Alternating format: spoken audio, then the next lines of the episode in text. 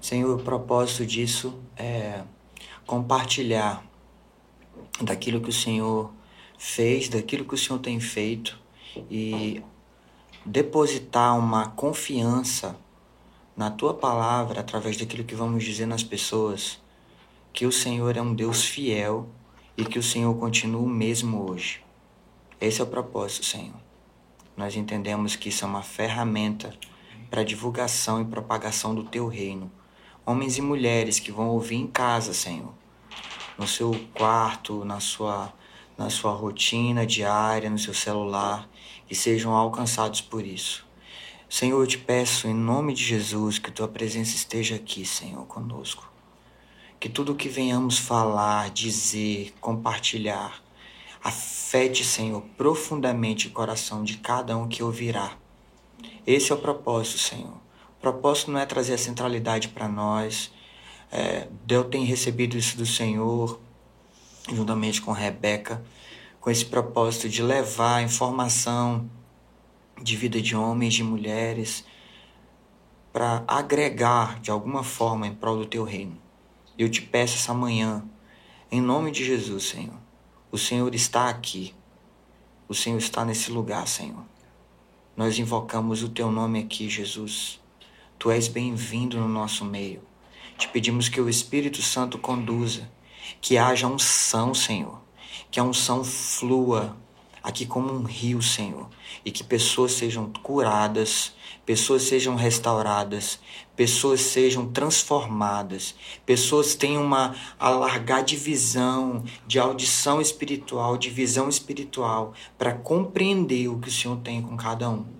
Esse é o propósito. Nós queremos, através disso, ativar pessoas, tocar pessoas, Senhor porque o propósito é esse. O Senhor tem curado a minha vida, o Senhor tem restaurado as nossas vidas, o Senhor tem feito uma obra nisso e nós precisamos testemunhar. A tua palavra nos ensina que a fé vem pelo ouvir e o ouvir pela palavra de Deus. E nós nada menos e nada mais queremos falar da tua palavra que tem afetado as nossas vidas. E isso vai acrescer em várias pessoas a fé, a confiança, a, a, a convicção de que o Senhor é o mesmo ainda hoje, que opera sinais, prodígios, maravilhas, cura, restauração, transformação. É isso que te pedimos essa manhã. Em teu nome, Jesus. Em teu nome. Amém. Amém. Deixa eu só falar uma coisa. É, só ver se tá no máximo aí esse microfone. Tá? Del Podcast. Teve uma pessoa que teve um sonho, eu fazendo um podcast, semana retrasada. Foi, mano? Foi. Foi mesmo. Pô, que, Foi, que um sonho coisa, profético, que sério. coisa legal, mano. Pois é. Ela teve um sonho semana retrasada. Tu tinha falado comigo, né? E eu comecei a colocar diante do Senhor. Eu aprendi uma coisa com Deus, cara, no decorrer da minha vida, que tudo que a gente faz a gente tem que orar. Tá certo, mano. Tudo. Tá Tudo, certo. entendeu? Se uma pessoa disse, Mário, eu queria te convidar para fazer uma parada, eu coloco, Senhor, se for da tua vontade, me leva. Se não, amém. É envolver Deus em tudo, né, cara? Sempre. Entende? Aí quando falou comigo, eu disse assim, cara, amém, legal. Vamos fazer. E eu comecei a gerar em oração, né? Orar, orar. E aí eu tava viajando pra Caruaru, e aí uma amiga da gente teve um sonho, contou pra minha esposa, de que eu tava fazendo um podcast. Né? Deus é afirmando, né? Afirmando. Trazendo assim segurança pra gente pra fazer as paradas. tipo assim, entendeu? é, então É. é, Deus tá É, confirmando que, Exatamente. que, que é da vontade dele, Exatamente. ele vai ser bênção, tem algum Exatamente. propósito, né? Exatamente. Então, assim, eu aprendi isso no decorrer da minha caminhada cristã, desde muito jovem, né? É, que a gente, tudo que a gente faz, cara, tudo, né? A, eu- a gente aprende uma lição disso com Jesus, quando Jesus disse assim: Venha o teu reino, faça a tua vontade na terra, assim como ela é feita no céu. Eu entendo que se tudo que Jesus fazia e se movia era baseado através do que o Pai informava para ele no lugar de oração, eu não tenho que me mover de outra forma. Se, se não for primeiro, Orando, colocando sempre diante do Senhor. Tudo. Entendeu? As coisas mais básicas. Porque às vezes a gente acha que isso é espiritualizar tudo. Mas a gente precisa entender que nós somos espirituais, cara. A, gente, a, a, a parada que aconteceu conosco na nossa conversão foi que o nosso espírito foi ativado. Quando nós estávamos no mundo, nós tínhamos um espírito, mas ele estava morto. Quando nós levantamos as nossas mãos e dizemos para Jesus: Tu és o meu Senhor e meu Salvador, algo foi ativado dentro de mim. Um despertar, né? Exatamente. E aí é que começa o processo de restauração na nossa vida. Aí a restauração é de dentro para fora e não de fora para dentro. Por isso que às vezes chega uma determinada estação na nossa vida que a gente acha que a gente está numa inércia. Mas o Espírito está trabalhando dentro de nós. Mário, mas qual o contexto bíblico que tu pode me dar em relação a isso? Muito simples, o que o apóstolo Paulo fala. É, as leves e momentâneas tribulações, elas não podem se comparar com o peso de glória que é de ser revelado. E não nos atentamos para aquilo que vemos, porque o que vemos é temporal, mas o que não vemos tem um peso eterno. Aí disse, mas o que, é que tem a ver isso, Mário? Que o Espírito Santo está trabalhando dentro de você. Embora externamente a gente tenha a impressão de que, de as que coisas estão paradas, a inércia. Que, que não está funcionando. Exatamente. Mas o nosso Espírito está trabalhando. Né? Exatamente. Né? Então, o Espírito Santo ele está trabalhando dentro de nós. Ele está fazendo algo dentro de nós. Entende? Aí é que começa o processo da vida, da restauração, da transformação. O propósito do cristianismo é te levar ao pra, o padrão original, como Deus te vê. Entendeu? Por isso que o cristianismo é cruz, é morte, mas também é ressurreição. Entende? Então, assim, você aceita e recebe Jesus. Na verdade, você pergunta para Jesus se ele quer receber você. Porque eu acho que ele tem tanto valor. Que... É que nós é que somos encontrados por ele. Né? Exatamente. Então, assim, esse processo de restauração começa nesse dia. E Deus começa trabalhando na nossa vida. Eu sei, Del, que tu pode olhar para ti hoje e olhar para algumas coisas que tu viveu anteriormente e tu diz assim, cara, algo foi transformado dentro de mim. Não é uma mudança de comportamento somente, uhum. entende? Porque a mudança de comportamento você pode programar. Mas a transformação só o Espírito Santo pode operar.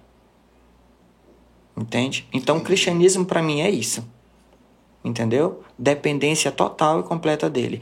Aí muitas pessoas dizem assim: ah, Mário, mas é querer ser espiritual demais. Mano, Jesus, que era o Filho de Deus, foi o padrão. Veio aqui na Terra justamente para mostrar como que nós, seres humanos, devemos nos mover. Não estou dizendo que nós temos que. Porque o que espiritualizar tudo para muitas pessoas é ah, tudo é demônio, tudo é realidade espiritual, ah, isso. Não é disso que eu estou falando. Eu estou falando de uma vida de dependência. Porque o Espírito Santo, ele vai conduzir a pessoa nesse sentido, entende? Ela vai, ele vai direcionar essa pessoa no sentido de, ó, isso daqui, Del, não é bom para você. Isso aqui é bom. Porque nós estamos vivendo num tempo hoje, cara, que a galera é, não é mais a questão de ser pecado ou não. Entende? Ah, isso pode, isso não pode. Não é mais isso. É a questão se é lícito para mim. Hoje as coisas Exatamente. Hoje, a gente tem que pensar assim hoje. Porque tem coisas que não são pecado, mas podem afetar aquilo que o Senhor está fazendo dentro de mim. Para algumas pessoas, comer um chocolate Entendeu? Não tem problema, mas para outras, talvez. Eu só mais um exemplo. Para outras, talvez o Senhor diga: Cara, é bom você não comer. E aí, como é que eu vou descobrir isso? Através do lugar de oração. Vida. Então, é, uma, é a vida com Deus ela é individual e em oração. Exatamente. Jesus foi o maior exemplo disso. Jesus operava sinais, prodígios e maravilhas. Quando terminava aquilo que o Pai tinha é, é colocado como Jesus de da obra de Jesus através dos feitos, dos milagres, sinais, prodígios e maravilhas, Jesus ia para onde? Ficar no meio da multidão o tempo todo não, ele se recolhia para o lugar de oração. Jesus tinha esse hábito de dependência todos os dias. Eu acredito assim, vou fazer uma ilustração. É como se Jesus subisse no monte e ele estava diante do Pai e o pai sempre reafirmando: Olha, Jesus, amanhã você vai entrar em Jericó e amanhã um cego vai gritar. E ele vai dizer assim: Jesus, Jesus, você deixa ele clamar, porque eu estou trabalhando algo dentro dele. E quando você encontrar ele, você faça a pergunta: Que pergunta, pai, eu faço para ele? O que queres que eu te faça? Isso é uma pergunta muito óbvia, né? O cara estava doente, cego, mas Jesus chega e pergunta: O que é que você quer que eu faça? E uma vez assisti uma mensagem de um pastor e ele estava explicando que mendigar em Jerusalém, em Israel, era muito lucrativo. Por quê? Porque existe no Antigo Testamento ensinamentos que diz que a gente tem que dar esmola, que a gente tem que acolher o, o necessitado, que a gente tem que acolher o estrangeiro. Isso é um mandamento do Senhor para o povo de Israel. Então o que é que acontece? Os caras eles se limitavam a isso, a ficar nessa condição. Ah, então, se eu sou Porque cego. fazia parte da cultura mesmo. Exatamente. Eu sou cego, então a galera vai vai vai é, vai dar alguma esmola para mim. Entendi. Entende? Então, ele estava explicando que por isso que Jesus fez a pergunta para ele. Porque às Pra vezes quebrar e aquilo nele. Exatamente, para saber dele assim, você realmente quer ser curado ou você quer uma esmola? E essa é a pergunta que Deus faz pra gente todo dia, cara. Entende? Quando a gente precisa de uma de uma de uma de algo que seja mudado na nossa vida, algo que seja mudado fora de nós, um milagre que a gente precisa. Então, Deus chega pra gente no lugar de oração e pergunta: "O que que você quer que eu faça?" Tu quer aquilo só pra, pra agora ou tu quer uma transformação de vida? Exatamente. Entendi. Então, nesse lugar de dependência, você não fica no, no vitimismo, cara. Entende? Porque você entende que Deus, Ele é teu Pai. Pai nosso que estás nos céus, entendeu? Jesus não tratava Deus como uma coisa, um Deus, ah, uma pessoa lá no céu distante. Um ser superior, totalmente Não, distante, inacessível. Não, não. A comunicação que nós temos com o Senhor através do nosso espírito. Entende? Entendi. E o Espírito Santo está aqui conosco agora. Amém. Ele habita dentro de você hoje, dentro de mim hoje, dentro de nós hoje. Entende? Então, assim, é, esse lugar de dependência, esse lugar de oração vai te conduzir, cara, a uma profundidade de relacionamento e comunhão com o Senhor, que as adversidades vão vir. Entende? Mas quando você fecha os seus olhos e você chama Jesus, Jesus, você clama pelo nome do Senhor, cara, algo dentro de ti muda. Entende? Grandes escritores do passado diziam o seguinte: se a oração não mudar a circunstância, a oração vai mudar algo em mim. E isso é uma verdade, cara. Sabia? Porque às vezes Deus permite situações na nossa vida para nos moldar, para nos transformar e para nos restaurar. E às vezes a gente diz assim: Senhor, eu não quero viver assim. E Deus disse: Mas você precisa viver assim por um período de tempo.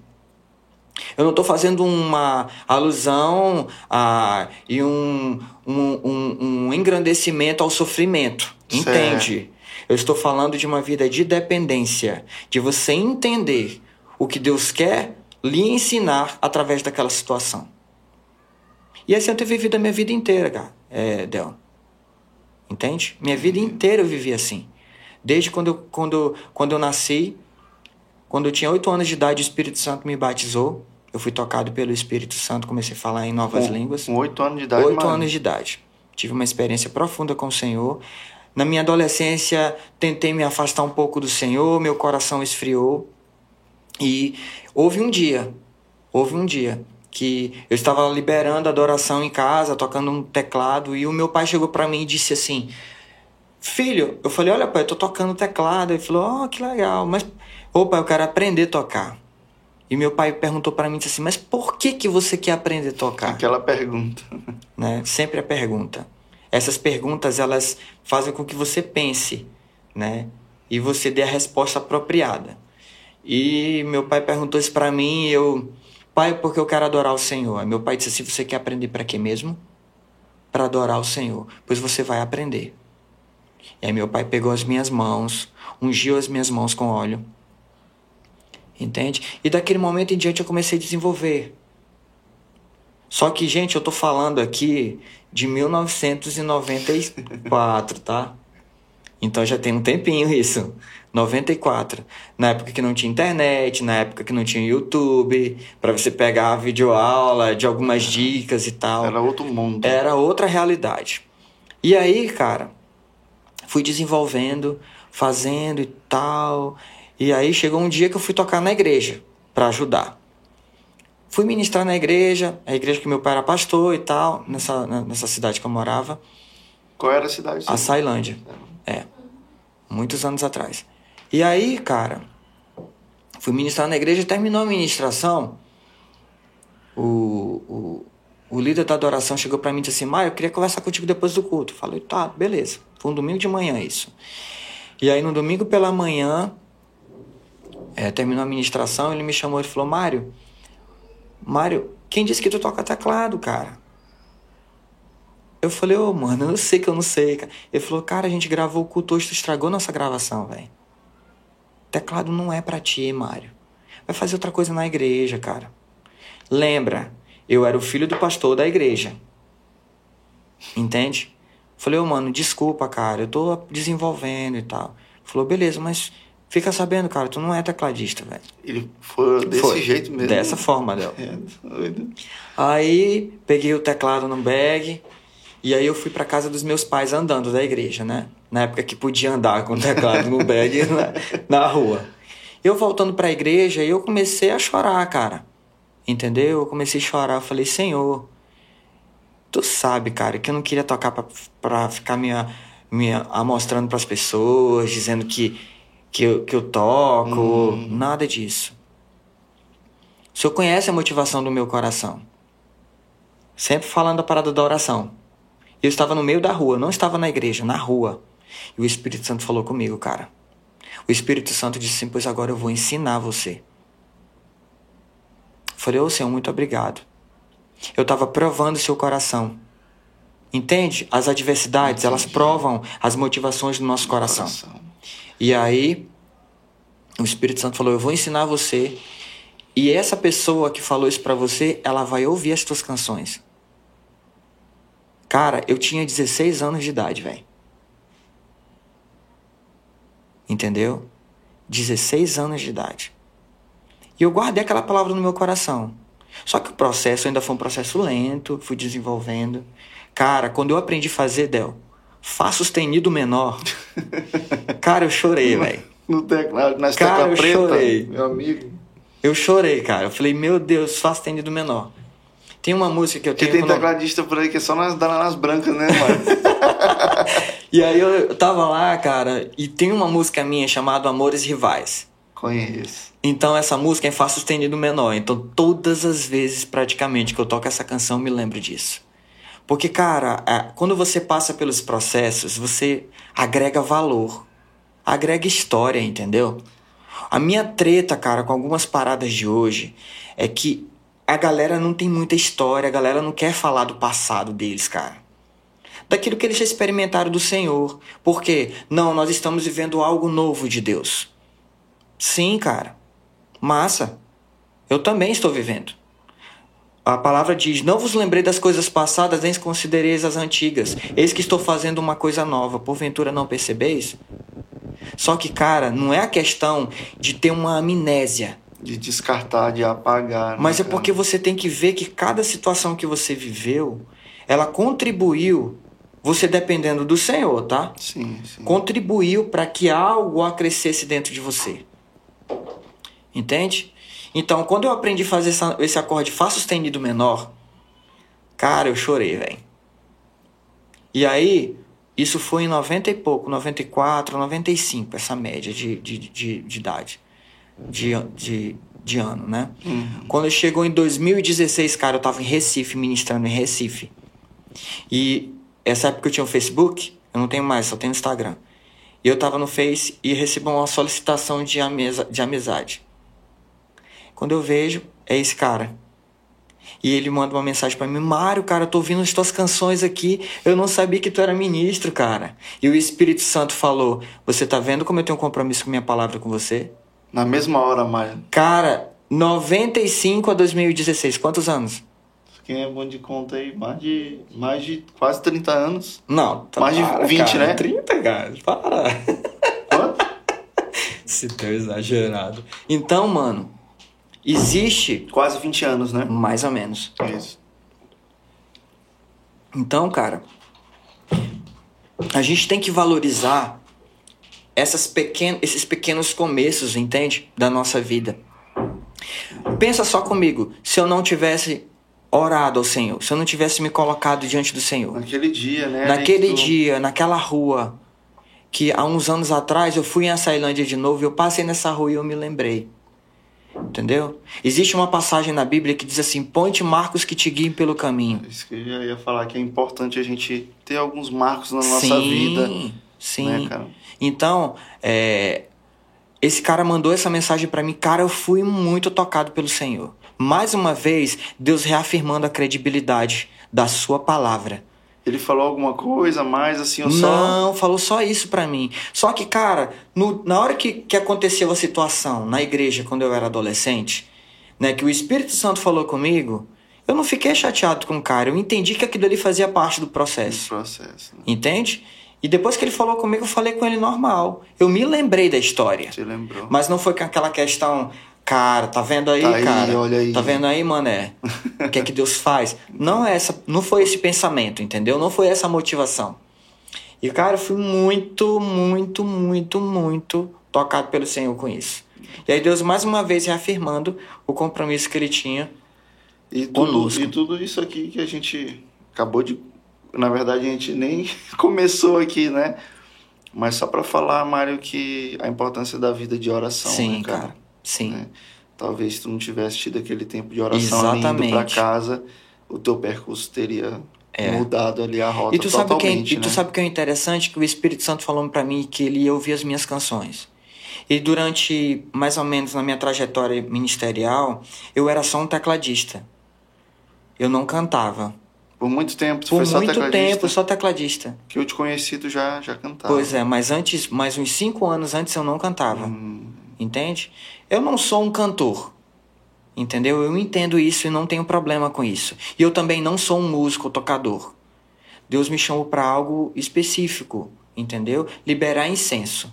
Deus ele não ouve música. Entende? Deus recebe incenso. Não sei se gente, se vocês sabem, mas o salmista o salmo significa som, oração ao som de um instrumento. Ou seja, é uma oração cantada. O Senhor é o meu pastor, eu não preciso de mais nada. Eles oram cantando.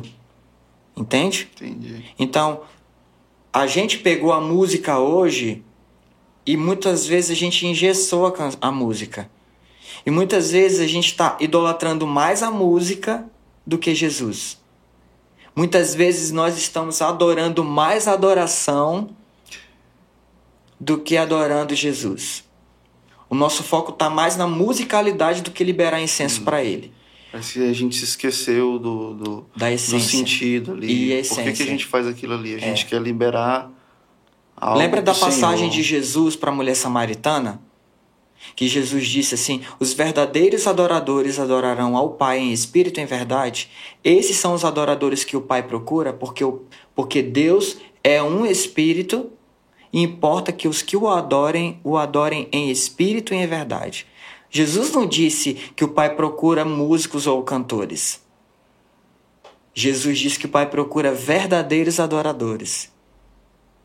Então você que está me assistindo em casa, entenda que Deus não se importa com sua voz, Ele importa com o seu coração. E não é um lugar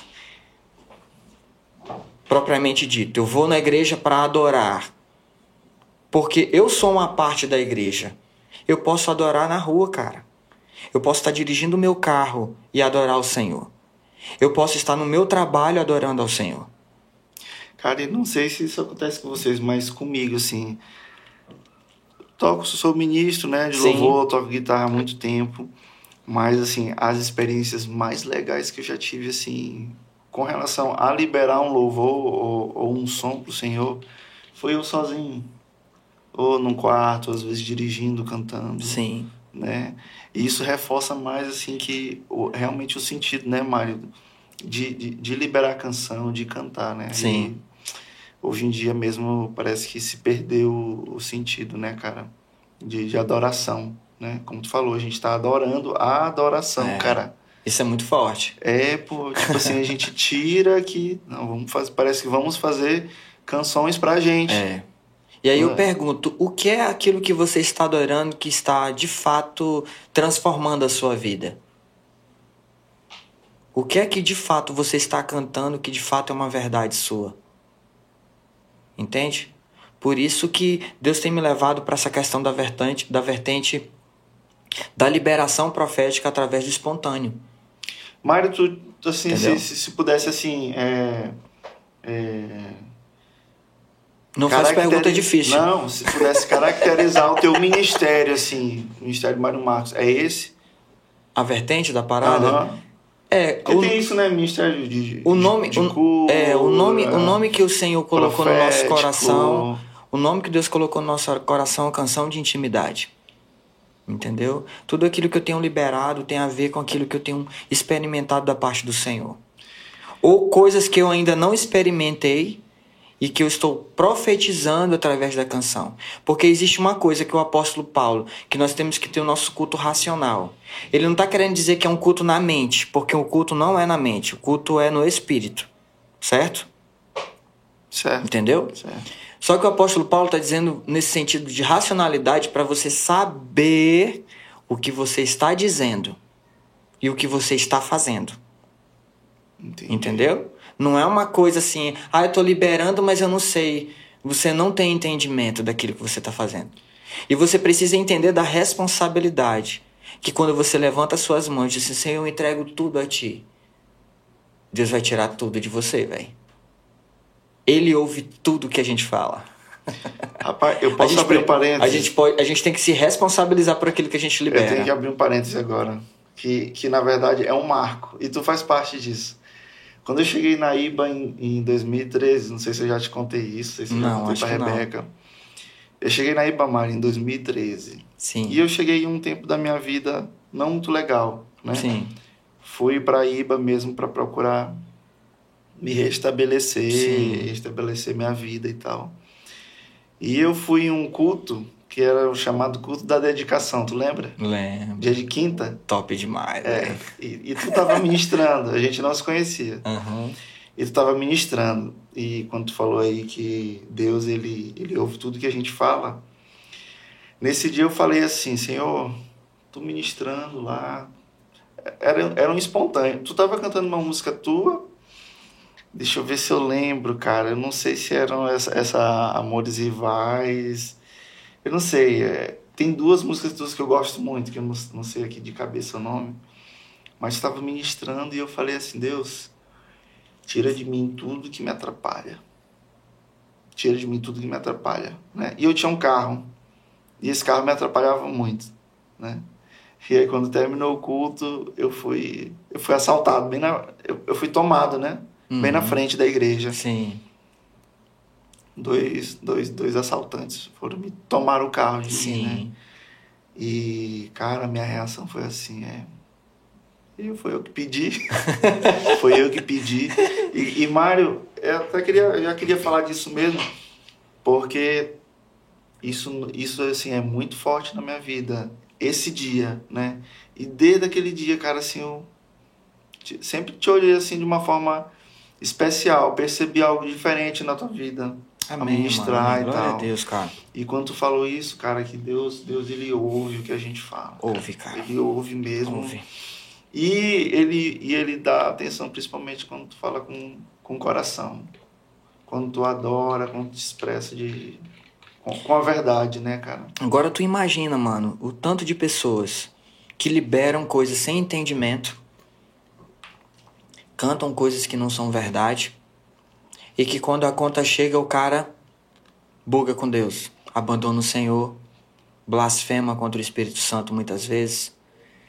Entendeu? Uhum. A questão é que tu teve um entendimento de que você tinha acabado de orar e você entendeu que aquilo ali tinha um propósito para te ensinar algo, que foi um marco, como tu tá dizendo na tua vida. entendeu? Só que tem muitas pessoas que elas não têm essa sensibilidade. Apesar de estar, estarem na igreja há muitos anos. Muitos anos? E isso é muito preocupante. Entende? Muito preocupante. Porque nós temos que ter cuidado com isso, cara. Nós temos que ter entendimento daquilo que a gente libera. Porque Deus ouve, cara. Tudo.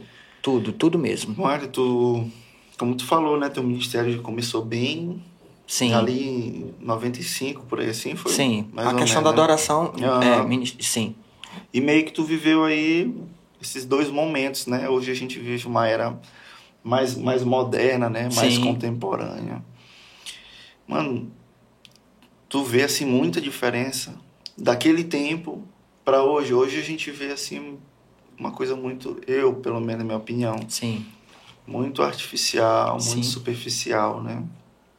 Assim, eu queria saber a tua opinião. Tu acha assim, se deve ao, ao que tudo isso? Assim, a gente vê hoje muitos jovens assim na igreja, naquele boom assim, ali adorando, ah, de boa.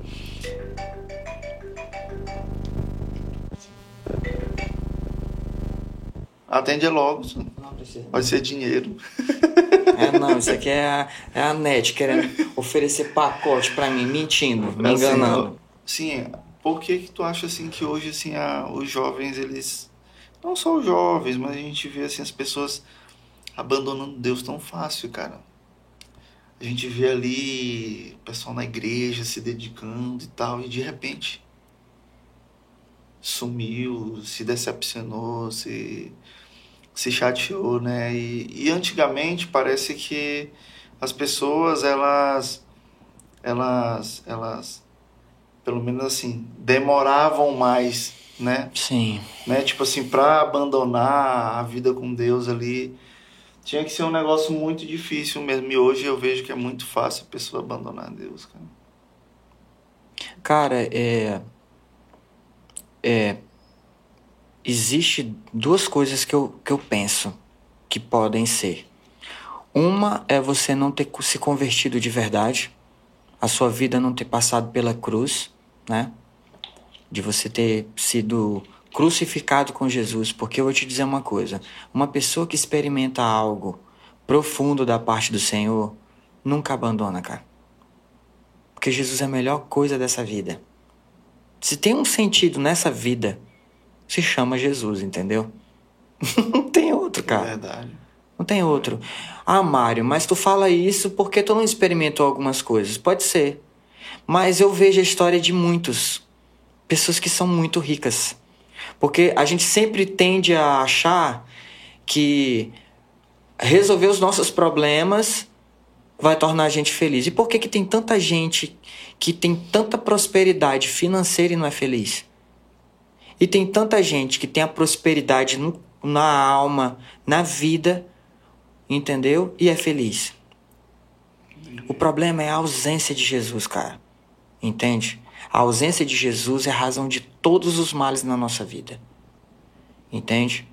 O evangelho que tem sido pregado hoje é um evangelho muito muito diluído, Tu acha que a entende? internet. Eu não estou falando de todos, tá? Eu não posso falar e dizer, ah, tá tudo perdido. Eu não posso ter a síndrome de Elias. Só eu, Senhor, que não me prostrei diante do altar de Baal. Uhum. Quando Elias, Sim, depois sim. de ter é, manifestado através do poder de Deus aquele holocausto no monte e fugindo de uma parada que aconteceu com Jezabel. E disse que nada na vida dele, ah, só eu que sou um homem de Deus e tá Super tudo perdido. Tudo perdido. Não. Sabe o que Deus falou para ele? Ainda existem sete mil que não se dobraram. Sempre nesse, nesse, sempre no inteirinho da história dela, sempre existiram os remanescentes. Sempre. Sempre houve remanescente. E sempre vai ter. Ah, e hoje não é diferente, né? Exatamente. Agora a questão é o seguinte: você tem permitido ser afetado pela cruz na sua vida?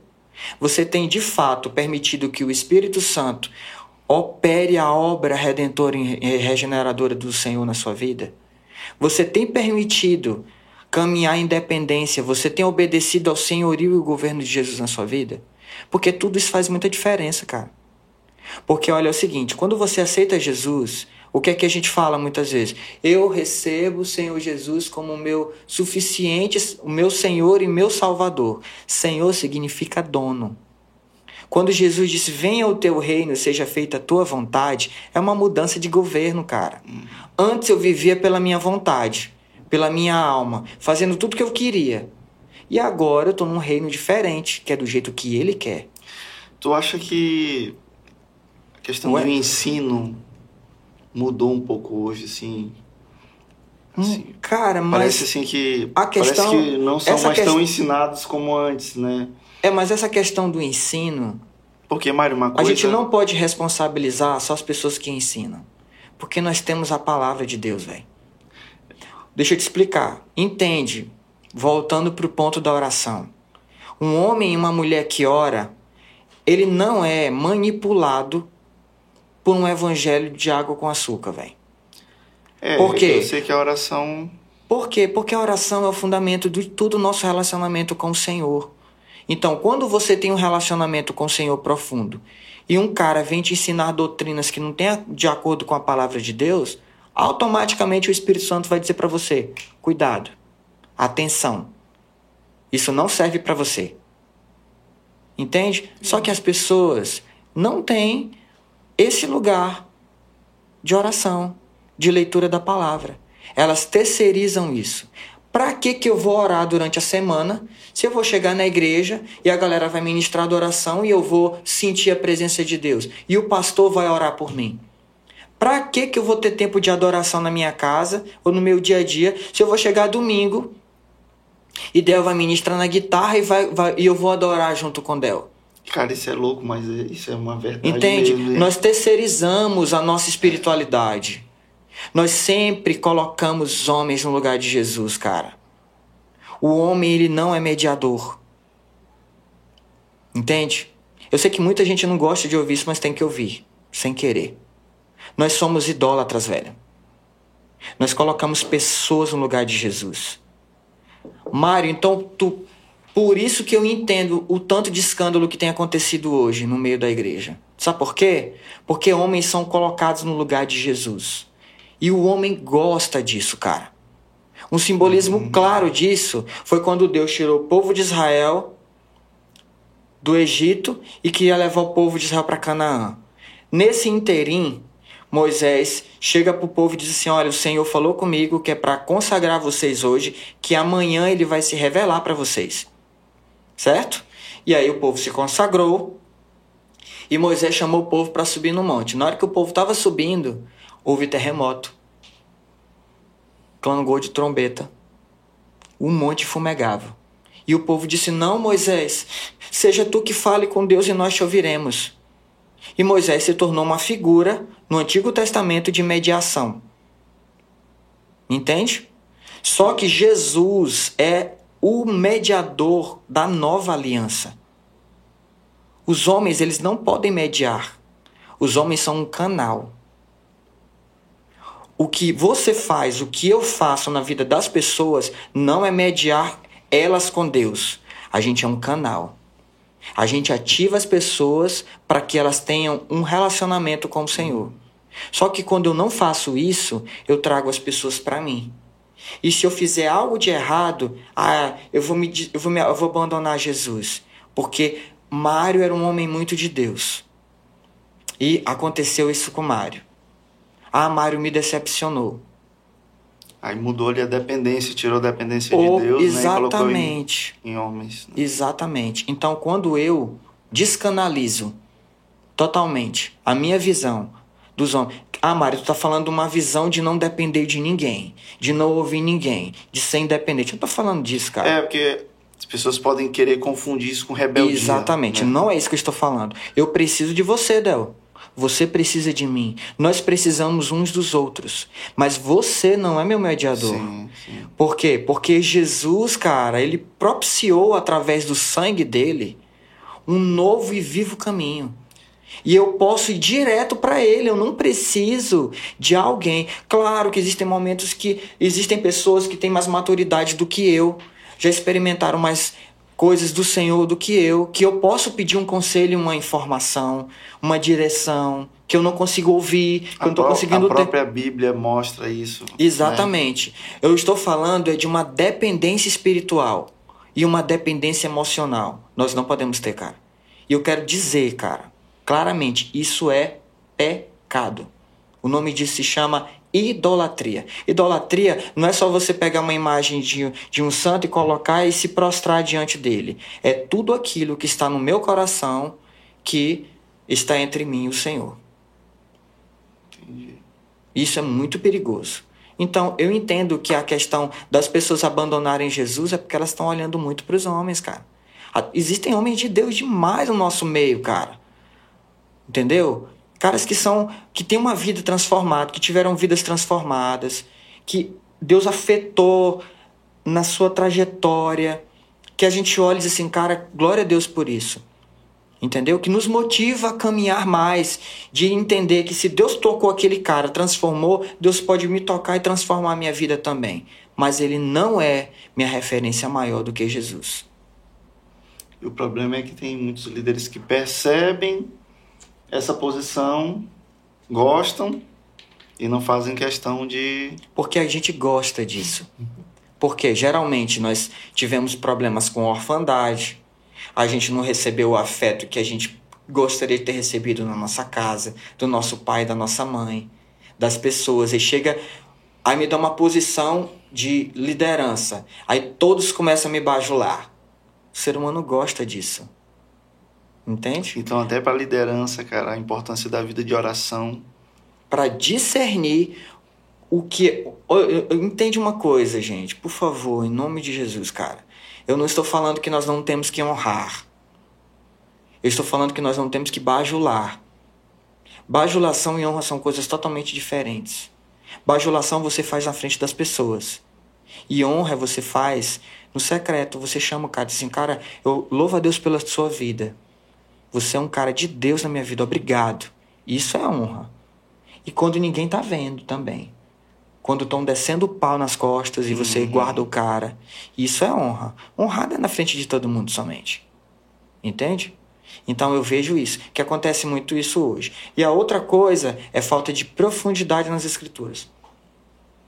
Que era o que eu estava falando da questão do, do ensino, né? Do, do, estudo e tal. Porque, assim, Nós não podemos responsabilizar, cara, olha, é porque existe uma vertente da, de uma galera hoje, Del, né, no mundo, que, ah, eu me, me desviei, eu sou desigrejado, entendeu? Eu me desapontei com a instituição. Eu fiquei bolado por causa disso, aquilo outro. Eu falei, cara, Jesus, né? quando eu vejo esse tipo de situação, eu percebo que essas pessoas, cara, Jesus não é suficiente para elas, cara. Elas precisam de alguma coisa a mais. Jesus, ele tem que ser suficiente, cara. Para quem o conhece de verdade, sabe que ele é o suficiente. Ele tem né? que ser suficiente. Eu não preciso de mais nada. Existe uma tradução da Bíblia, do Salmo 23, que diz assim: O Senhor é o meu pastor, eu tenho tudo o que eu preciso. Entendeu? Então, assim, tem muita gente hoje, cara, que precisa de uma coisinha a mais, de um adereço a mais. E isso não gera cara, profundidade. Eu até véio. falei outro dia, não lembro quem foi que eu tava falando, que tem gente que não tá buscando salvação, tá buscando atenção. Tá querendo a atenção das pessoas, né? E não tá procurando, de fato, a salvação Sim. em Cristo, né? Isso. Eu acho que talvez seja aí esse, essa coisinha a mais, né? Sim tem muita gente que vai para a igreja, se converte, mas não, não quer entender o processo natural ali de quem se converte para poder ter uma vida de intimidade com Deus. Sim. Não, mas não, quer buscar a atenção das pessoas, Sim. ser o centro. E Sim. uma hora ou outra é óbvio que a pessoa vai se decepcionar, Exatamente. vai se desapontar e ela vai acabar saindo da igreja justamente culpando causa... a igreja, é. culpando o pastor, culpando os líderes. Só que nós temos que entender e chegar num ponto de maturidade, cara. Né? Ou então de maturidade, não, pelo menos entender e ser confrontado Mas, cara, por essa palavra. A gente precisa ter maturidade. Ou então ser confrontado por essa palavra. A culpa de você esfriar é sua. Já chega. Entende? Já chega de culpar meu líder, cara. Já chega de culpar meu pastor. Já chega de culpar a igreja, cara. Para. Se você tá frio espiritualmente é porque você não ora. Se você está frio espiritualmente é porque você não lê a Bíblia. Se você não ama mais Jesus, é porque você não adora Jesus, cara. É radical assim mesmo, é isso mesmo. Não tem esse negócio. A gente fica procurando muitos artifícios para trazer desculpas, cara. Uhum. Ah, minha igreja é fria, por isso que eu sou frio. Meu pastor ensina falsas doutrinas, por isso que eu tô indo pro inferno. Entendeu? Ah, minha vida tá assim por causa de fulano. Já chega. Jesus, ele é o caminho, ele é a verdade e ele é a vida. Cara, hoje nós temos uma pessoa que eu me empolgo quando eu falo dele. Chamado Espírito Santo, cara. Jesus disse: Olha, eu não vos deixarei órfãos. Eu rogarei ao Pai e ele vos enviará o Consolador, o Espírito Santo. Ele estará todo o tempo convosco. Del, o Espírito Santo habita dentro de nós hoje, velho.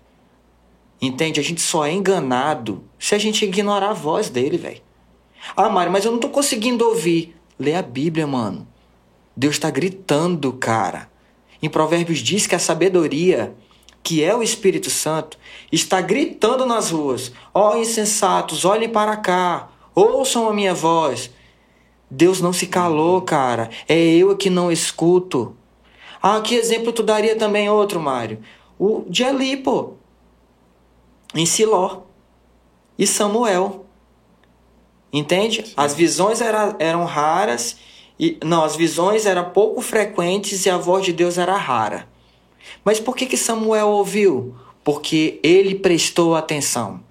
Nós não ouvimos porque nós não nos, atent não nos atentamos para isso, cara. E aí a gente culpa o nosso pastor, uhum. porque a gente acha que o nosso pastor é a boca de Deus. Enquanto que Deus está querendo compartilhar. Direto com a gente, né, cara? Exatamente. Nós estamos igual o povo de Israel no, que saiu do Egito. Seja Del que fale conosco e nós ouviremos. um ao invés de ser. de acessar.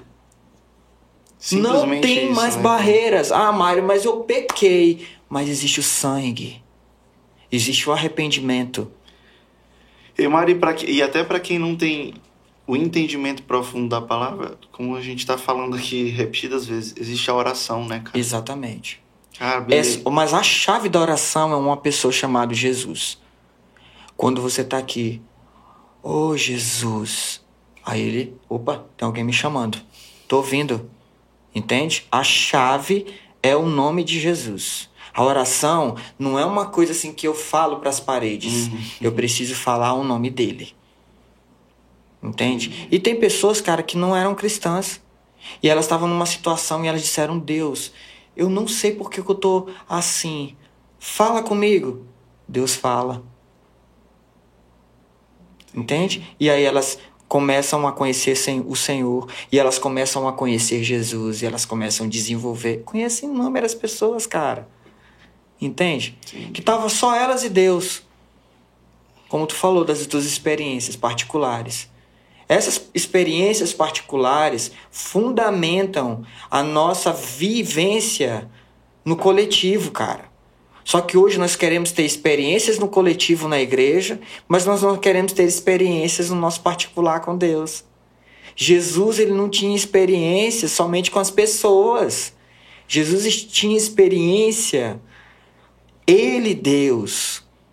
E depois ele agregava a experiência que ele tinha com Deus, com as pessoas.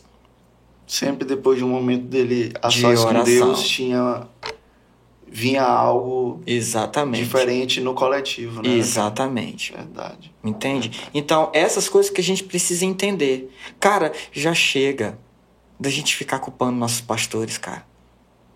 Jesus Sim. é o nosso primeiro pastor. Eu tive uma experiência no decorrer da minha vida é, eu passei por umas situações bem difíceis há uns anos atrás, há bastante tempo atrás, e, e, tipo assim, esse meu pastor era um ídolo para mim. Entende? Eu focava muito nesse cara. Ele era um cara muito, ele era um cara não, ele é um cara muito de Deus hoje ainda. Permanece na palavra que Deus deu para ele. Mas tu disse que era uma coisa que tu acabou criando isso. Exatamente. Entendi. Entendeu? Que é aquilo que eu te disse, a gente tira os olhos de Jesus e foca muito na pessoa. Ele virou ali o teu Moisés. O né? meu ídolo. Na verdade, ele era um ídolo. E eu passei por umas situações bem complicadas com ele. Teve um dia que o Espírito Santo falou comigo. Entendeu? Falei, Senhor, mas ele é meu pastor, Senhor. E Jesus disse para mim, mas eu sou o seu primeiro pastor. Mas Deus, por que que aconteceu essa situação comigo? Porque você não orou. Porque você não procurou minha opinião nisso. Eu falei, Senhor, mas ele era meu pastor, mas eu sou o seu primeiro pastor. Entenda, você e eu, nós temos um pastor supremo que se chama Jesus. Depois vem o nosso pastor da terra. Cara, a gente tem que ter muito cuidado, né, Mário, pra gente não Muito. trocar as, as funções dos nossos pastores, É. né? Nosso pastor Jesus e o nosso pastor ali É. local, né, cara? Porque ele pode falhar, cara. Porque ele é homem. Entende? Ele pode falhar. E E aí tu já pensou que existem os dias bons e existem os dias ruins. E o cara às vezes tá num dia mal. Porque o dia mal acontece pra todo mundo, cara. Ah, é porque eu sou líder, porque eu sou pastor, porque eu sou apóstolo, porque eu sou bispo, porque eu sou profeta, evangelista, mestre. Essas coisas não acontecem comigo. Mentira. Mentira. Entendi. Existe o dia mal para todo mundo. E aí o cara pode te dar uma instrução fundamentada no coração dele.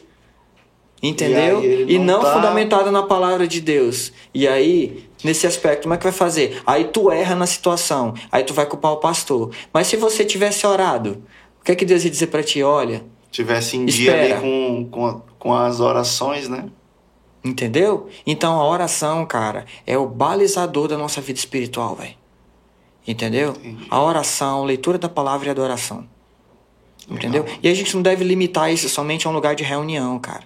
É como a gente estava falando aqui. A gente precisa primeiro começar no nosso individual, depois no nosso coletivo. Entende? Primeiro, O nosso maior exemplo, cara, na palavra se chama Jesus. A nossa maior referência tem que ser Jesus. O nosso foco tem que ser Jesus. A nossa vida tem que ser Jesus. O nosso primeiro pastor tem que ser Jesus. O nosso ídolo tem que ser Jesus. Entendeu? É Jesus, cara. A centralidade de Jesus no nosso viver. Isso é cristianismo, cara. amém. E aí, à medida que eu caminho com ele, eu vou sendo afetado pela presença de Deus. É que o apóstolo Paulo diz: de glória em glória somos transformados. Entende? De revelação em E revelação. Mário, agora uma pergunta.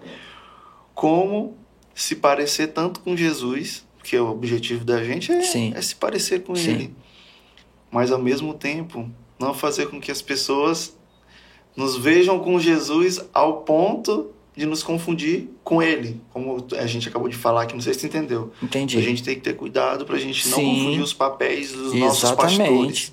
Então, assim, ao mesmo tempo, é meio louco, né? Ao mesmo É. tempo que a gente tem que correr em direção a se parecer com Jesus, a gente tem que ter cuidado também para não tomar o lugar dele. Exatamente. Esse é o cuidado. É, tu tem que ter uma visão espiritual, tu tem que discernir as coisas. Entende? Tem coisas na vida das pessoas que você vai ver pela ótica do Senhor e você vai ver algo de Jesus estabelecido na vida daquela pessoa. Mas aí você vai ver que aquilo ali é um homem igual a você. Aquilo vai motivar você a se tornar mais parecido com É Jesus. só uma pessoa que resplandece Exatamente. Jesus, mas não tenta ali ter o papel, né? Porque Você não pode usurpar. porque o problema, Mário, é, é, é esse assim. Beleza, a gente não. A principal responsabilidade é nossa, né? Indivíduo. Se eu não estou bem com Deus em, em todos os aspectos, a Ah. responsabilidade é minha. Sim. Mas, cara, a gente vê muitos líderes que atrapalham, Sim. né? Atrapalham, né? Ficam querendo ter esse papel ali de, de mediador, que hoje não, não existe mais, né? Sim. Aliás, só Jesus ali, né? Sim. Como a gente busca em oração por Jesus. Uhum. Então, assim, como eu te perguntei, como fazer, assim, para não tomar esse papel? É realmente ter um discernimento e, e ter, um, Exatamente. ter um cuidado, né, cara? Ter a ótica do espírito. Ter a ótica do espírito. Exatamente. Hoje nós precisamos de uma coisa chamada discernimento. Entende? Nós precisamos. Como é isso, Mário? Como é que tu pode ilustrar isso para que eu entenda de uma forma mais simples? Discernimento é você não ver somente pela visão que você tem do seu olhar. Entende? Porque às vezes a gente olha, eu tô olhando essa parede, essa parede tá, tá com. Tijolinho. Tijolinho.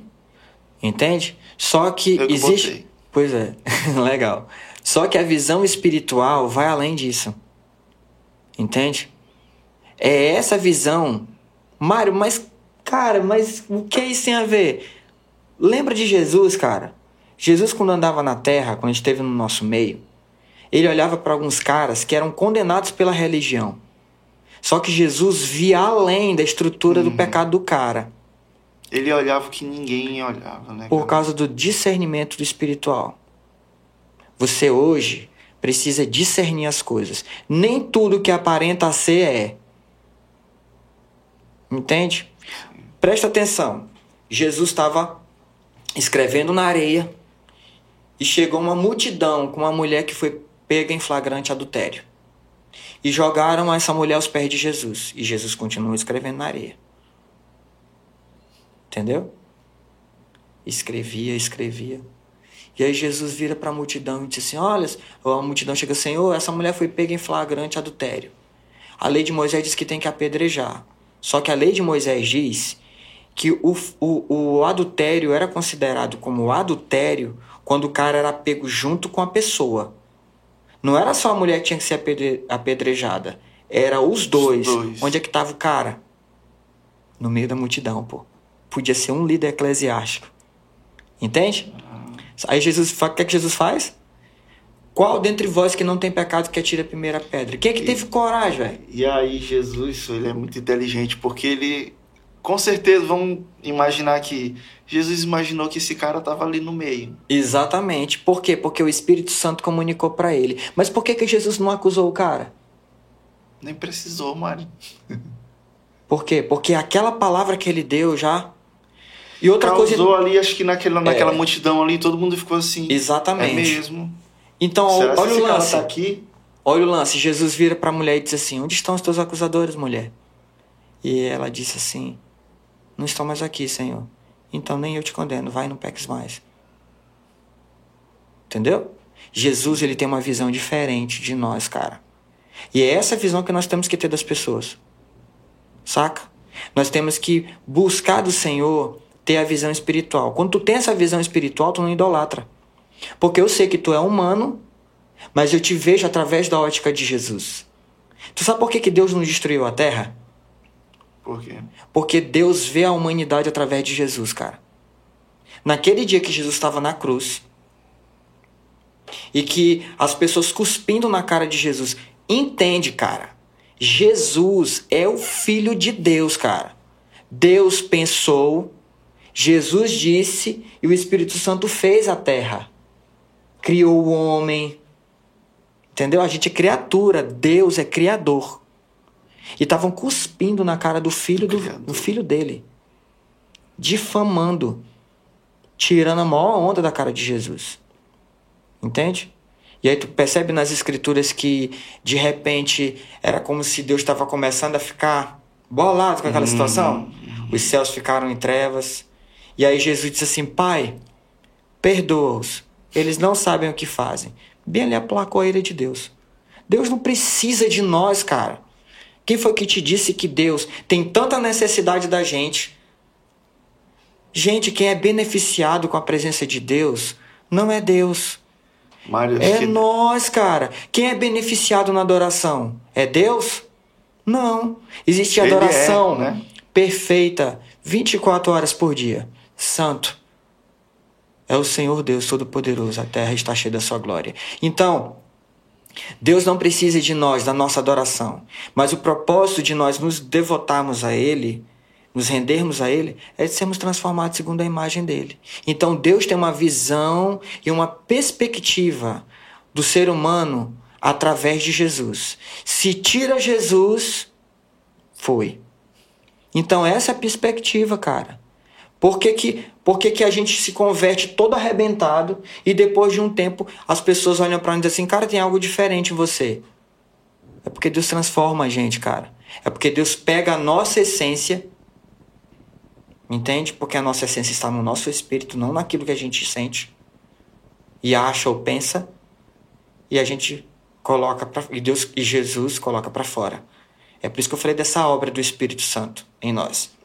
Entende? Então a ótica de Jesus é diferente. Aquela mulher caiu em adultério de novo?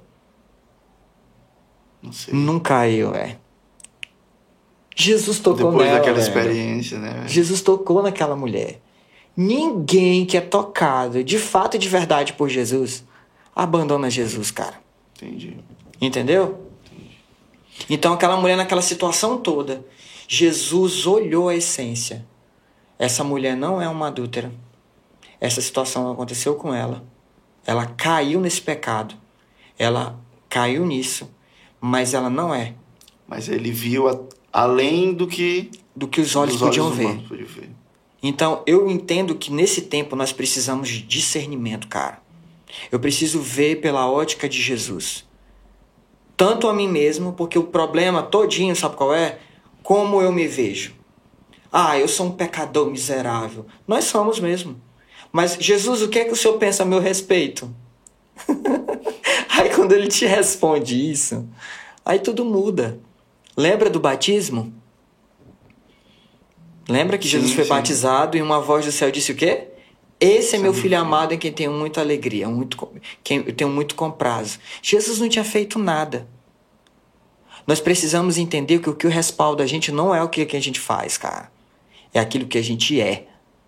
E você é filho de Deus. A palavra diz: o mesmo Espírito, que é o Espírito Santo, testifica no nosso espírito, em minúsculo, Espírito Santo que é em maiúsculo, e o nosso espírito que é em minúsculo, que somos filhos de Deus. Existe um poder, cara, nas pessoas que entendem que são filhos de Deus. A tua perspectiva de mundo, a tua perspectiva espiritual, a tua perspectiva de relacionamentos muda. Porque tu não precisa fazer para ser, tu já é filho. Jesus diz na palavra em João. Ele veio, João escrevendo, na verdade, não foi Jesus que disse, desculpa. Ele veio aos seus e os seus não o receberam. Mas todos aqueles que o receberam, Deus deu-lhes o poder de serem feitos filhos de Deus. Existe um poder na filiação. Por quê? Porque eu tenho uma origem. Entendeu? Outra coisa interessante é que Deus é nosso primeiro pai. O teu pai da terra é teu segundo pai. Deus sonhou contigo antes da fundação do mundo. E aí teu pai se casou com tua mãe e Deus disse assim: "Eu vou usar eles para trazer dela à existência". Entende? Sim, sim. Então tu tem uma origem. Qual é a origem? Tu nasceu no coração do teu pai celestial. Isso agrega muito valor, velho, na E, nossa cara, quando vida. É. a gente entende isso e, e toma aquilo, toma isso pra nossa vida, né, cara? Sim, É um start, é uma mudança na nossa totalmente. vida. né? A gente sai da, da posição de, de, de, de criatura De vítima também e de Pra- criatura. pra e- virar um filho. Exatamente. A gente toma posse, né? Exatamente. posição, né? E aí, depois que eu sei de onde eu venho, se eu tenho um pai, se eu sou um homem, eu sou um filho. Se eu sou uma mulher, eu sou uma filha. Eu tenho uma identidade. Entende? Então, se eu sou, eu tenho uma origem, que Deus é o meu pai. Eu sei quem eu sou. Se eu sou homem, eu sou filho. Se eu sou uma mulher, eu sou filha. E eu sei para onde eu vou. Agora, Porque meu pai vai me guiar. Pra... Eu tenho um destino, entende? Entendi. Não, e isso tem tudo a ver com, com, de novo, oração e relacionamento. Como é. É. que a gente. A nossa origem não é daqui, a gente veio do coração de um pai que é o É. criador de tudo, né?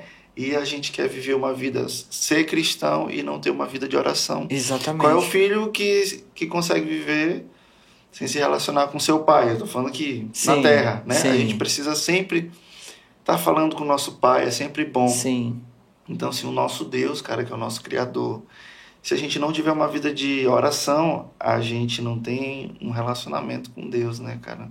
E Deus ama se relacionar com isso a é gente. tudo, velho. Isso é tudo.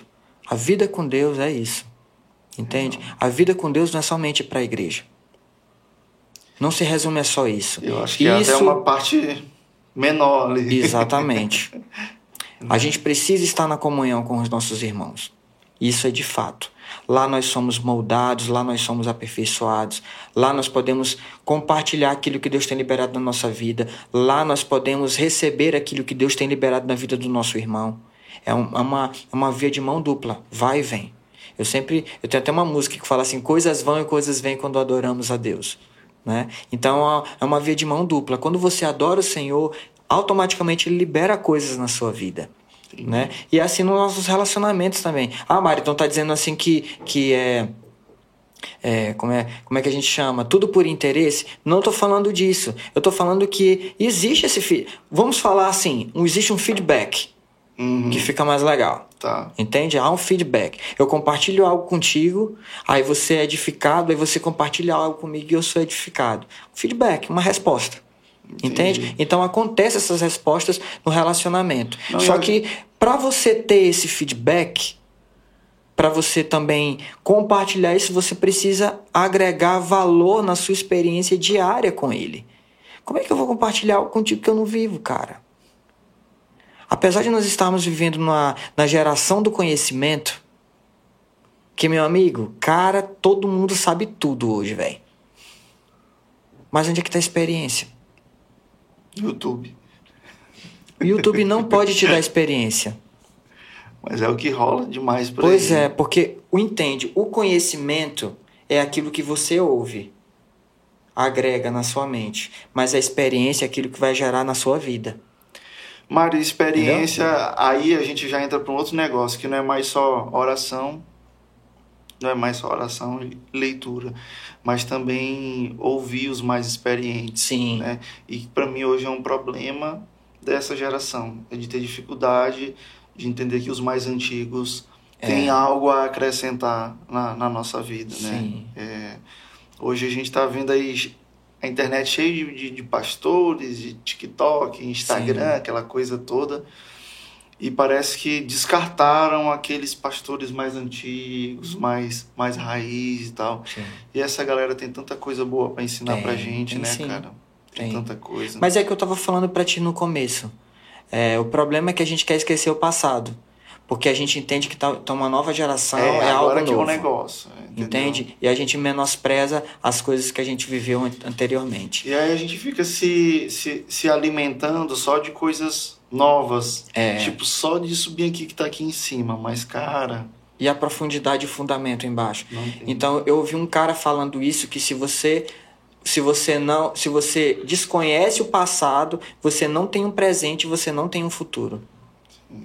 Isso é verdade, cara.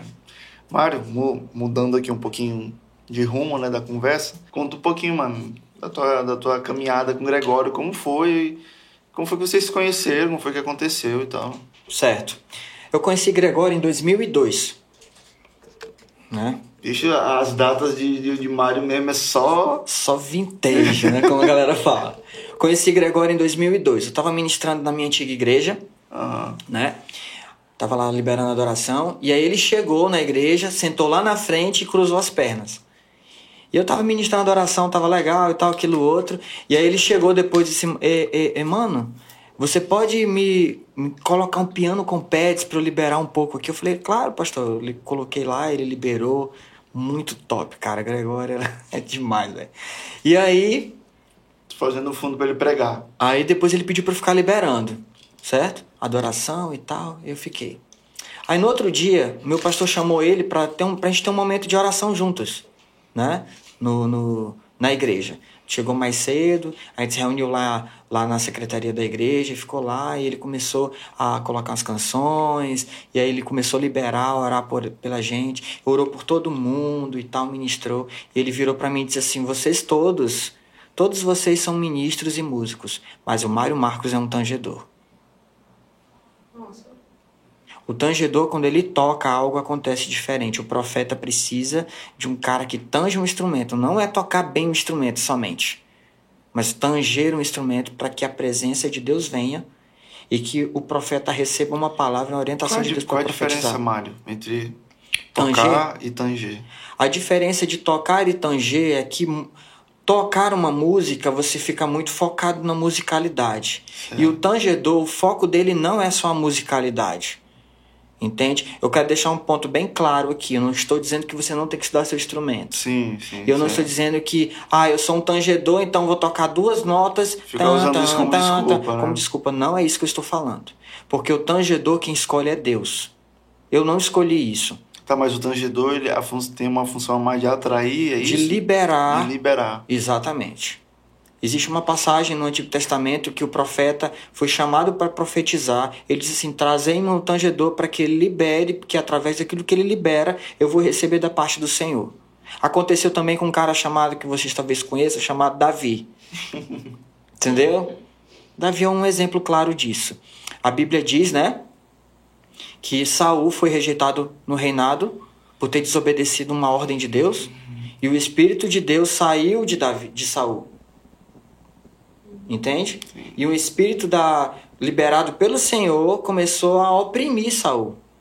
Eu entendo que é como se da, Saul tivesse voltado a seu estado original. Sim, sim. Imagina o Del no passado agora, Entendi. sem Jesus. Não, não. Existe o, Ma, o Mário sem, sem, sem ter Jesus. Nós sem termos Jesus. Opressor demais. Exatamente. Então, eu acredito que foi isso. E aí, descobriram que Davi era um cara que liberava incenso. Entende? Entendi. E que Davi foi chamado para tocar no palácio com Saul. Para que, que é que a Bíblia diz? Que quando ele tocava, a presença de Deus vinha, ele sentia o ambiente da presença. Entende? Entendi. Então, o tangedor é esse foco, não é a musicalidade. Entendeu? Tem pessoas que nascem com isso. Por exemplo, eu não tenho. Na minha família, ninguém toca um instrumento. Ninguém, mano. Não. Entendeu? Meu pai ungiu as minhas mãos e Deus me deu uma capacitação especial, que é um dom. Entende? Entendi. Talento, acredito que é aquilo que você nasce. E dom é aquilo que é agregado depois, pelo Espírito Santo. Eu não tenho isso, o talento. Inclusive, eu fui fazer escola de música e eu não passei na escola de música no, no- na parada porque o cara disse que eu não tenho aptidão musical. E eu já tocava. Cara, que loucura esse negócio. E aí Deus depois de um tempo falou comigo e disse é porque você não é um músico, você tem que entender que a parada contigo não é só musicalidade. Eu vou liberar as paradas em você e você vai desenvolver. Del, eu nunca tive um professor de música. E Mário, assim, eu nunca estudei música. tu, tu nunca te sentiu assim uma pessoa assim, não, eu sou músico. Tu nunca sentiu tive Nunca. isso. Eu já Porque eu tentei já- me amoldar nisso. Porque eu já tentei também, assim. É, mas eu já te falei isso. Cara, eu não eu já consigo, te falei isso. Mário. Eu, eu já até falei isso pro teu irmão também. Aí eu sinto que tu e teu irmão, vocês têm uma porção que Deus deu pra vocês. Aí- E vocês têm que liberar isso. Se tu tentar te amoldar, Não, às vezes, é, sinceramente, tem que ser sincero, às vezes é uma, é uma crise, assim, tu fica assim, cara, será se eu eu sou um músico? Ou será que eu tô tentando usar isso aqui como desculpa pra minha limitação? Mas assim, já, já aconteceram-se várias situações onde, onde, onde pessoas chegaram e falaram algo nesse sentido, né, cara? sim. Mas, cara, é muito especial, cara. Pois é, é, É algo diferente. Mas isso não é uma coisa que. Mas essa crise eu também tenho. Muitas vezes. Porque aquilo que eu libero, em alguns ambientes não funciona, não flui. Por quê? Porque é diferente. E eu, durante muito tempo, eu fui intérprete. Entende? Deus me chamou para adoração, tinha mais ou menos uns 15 anos de idade. Depois de um tempo eu comecei a cantar, acho que em 2001. Certo? Deus me deu uma palavra e eu comecei a cantar com as músicas de Jeremy Bowser. Senhor, temos tanta fome de ti. Som da chuva, papai. Sim. Raiz, entendeu? É, Parada raiz. É que David show. Quillan, entendeu? James Duck na Uau, guitarra. até louco. Na época que ele nem tocava muito ainda. É, é, tava começando, tava- mas, é, mas, mas já cara, era legal. Ele cara. já veio aqui em São Luís, ele veio ministrar aqui com o David uma vez, com o Jeremy Bowser também. Eu Veio fui. até com o Jason Apto também já. Foi. Ele toca com o Jason também, né? De vez em quando. Então, assim, eu. É, é, é, a gente tava lá e tal, aquilo outro. E, e aí eu comecei a cantar. Certo? E aí eu preciso falar isso, cara, porque isso é uma coisa muito importante eu compartilhar isso. Aí eu vou voltar pra parada do Gregório. Tá, pode Certo? falar. Quando Deus começou a me chamar para adoração, para essa parada, Deus me deu uma porção. Eu sabia que a minha porção não era só tocar uma musicazinha. Entende? Entendi. E aí eu comecei a entender essa parada em Deus e Deus começou a me ativar. Você carregar algo que eu compartilhei com você. E Gregório veio e reafirmou essa palavra na minha vida. Depois desse tempo, eu comecei a ficar com muita vontade de caminhar com ele. Então ele vinha aqui em São Luís e de vez em quando eu ministrava com ele, quando ele estava aqui. Certo? E de 2002 eu comecei a orar. Eu passei 10 anos orando, velho. Entende? Aí em 2013 ele veio aqui. Ele vinha quase todo ano Sim. aqui. Frequentemente a gente ministrava junto, ele orava por mim, ministrava na minha E todos esses vida. 10 anos orando. Exatamente. Aí chegou em 2013 eu fui ministrar numa igreja e veio um pastor de fora, que é, ele é holandês. Ele estava liberando a adoração e eu fui lá para ajudar na adoração. Tocar para ajudar, né? Somar com eles lá. E ele virou para mim e disse: Deus vai abrir uma porta extraordinária na tua vida, Mário. De algo que você orou muitos anos e você nem acreditava que isso ia acontecer. Deus vai abrir a porta. Aí no outro dia, Gregório chegou nessa igreja e a gente conversou. Eu tinha gravado um, um, um álbum e eu pedi para ele fazer uma oração nesse álbum. Que até a música chamada Fogo do Espírito é Canção de Intimidade 2. E aí, Gregório fez uma oração e aí a gente começou a bater papo e Gregório começou a me convidar para fazer umas paradas com ele. E aí eu comecei a viajar com ele. 2002 eu o conheci e eu comecei a viajar com ele em 2013. Entende? Caraca. Então, assim, o que eu tô querendo deixar com tudo isso que eu tenho compartilhado com, contigo, Déio, com as pessoas que vão ouvir isso, que a nossa vida tem que ter uma história, cara. Tem que ter os processos, entende? E a gente tem que ter paciência, né? Exatamente. 10 anos. Paciência, né? cara? Entendeu? E aí Deus me levou para caminhar com ele. Deus o recolheu em 2017, mas eu tive experiências profundas em Deus. Só que muitas pessoas agregam que aquilo que eu tenho hoje foi daquilo que eu caminhei com Gregório. E foi muita coisa, cara. Tu é louco, cara. Os momentos que eu tinha com Gregório de oração eram mil vezes mais interessantes e melhores do que uma ministração na igreja, velho. É mesmo, Mário? Tu é louco, cara. A gente entrava dentro do quarto de oração, ligava o ar-condicionado, ele colocava a caixinha dele lá, ó, e a gente orando aqui, e ele ministrando, e ele adorando o Senhor. A intensidade de Gregório não era na plataforma. É Cara, isso que a galera era precisa entender. Ele Cara, era. Gregório era intenso o tempo todo, velho. Eu te pergunto, tu, a- é, ele era diferente, porque assim, na plataforma ele era diferente de qualquer outro ministro, pregador. Total. Aquilo ali era fruto do que ele vivia. no- Totalmente. Aquilo dali era uma continuidade. Era muito louco, velho. Cara, era. Então, assim, a saudade que eu tenho do meu amigo hoje, porque Gregório foi um pai pra mim, cara. Gregório viu coisas em mim que só Deus compartilhou comigo. E o meu pai da terra, Pastor Mário. Entende? Então, assim, Gregório foi um cara que ativou coisas profundas em mim. E Deus me falou que ele é meu pai espiritual. Entendeu? Por ter ativado essa área na minha vida. Meu pai foi o cara libera, meu pai Mário foi o cara que liberou essa caminhada pra mim, entendeu? Só que quem ativou essa parada do profético na minha vida, da ministração profética, do espontâneo, entendeu? Foi essa palavra que Gregório liberou na minha vida, que aí foi o processo do desenvolvimento. Entende? Esses 10 anos. Aí depois comecei a caminhar com ele. Só que quando eu caminhava com Gregório, foi um tempo muito bom. E Deus falou comigo que ele ia me ensinar algumas coisas. Entende? E aí quando chegou em 2014, quase 2015, eu comecei a ficar em crise. Eu falei, Deus, tu disse que Gregório ia me ensinar, cara. E Gregório não me ensina nada. E eu fiquei bugado com aquilo, cara. Eu fiquei muito chateado. Falei, Deus, pra, pra ser tecladista. Tu tinha uma expectativa em algo. Exatamente, de que ele ia compartilhar algo comigo. Beleza. E um dia eu fui para uma cidade chamada Rio Claro, em São Paulo. Eu saí daqui de São Luís, fui para lá. E, cara, fui daqui para São Paulo em crise, velho, dentro do avião, velho. Cheguei lá, nessa igreja. Gente. Cheguei na casa dele e falou assim: Mário Marcos, tá tudo bem? Eu falei, cara, tá, tá tudo. Cara, você tá estranho, cara. Você. Falei, não, mas tá Cara, tá tudo você bem. tá estranho, É, cara. Mário Marcos, o que está rolando, cara? e aí, é.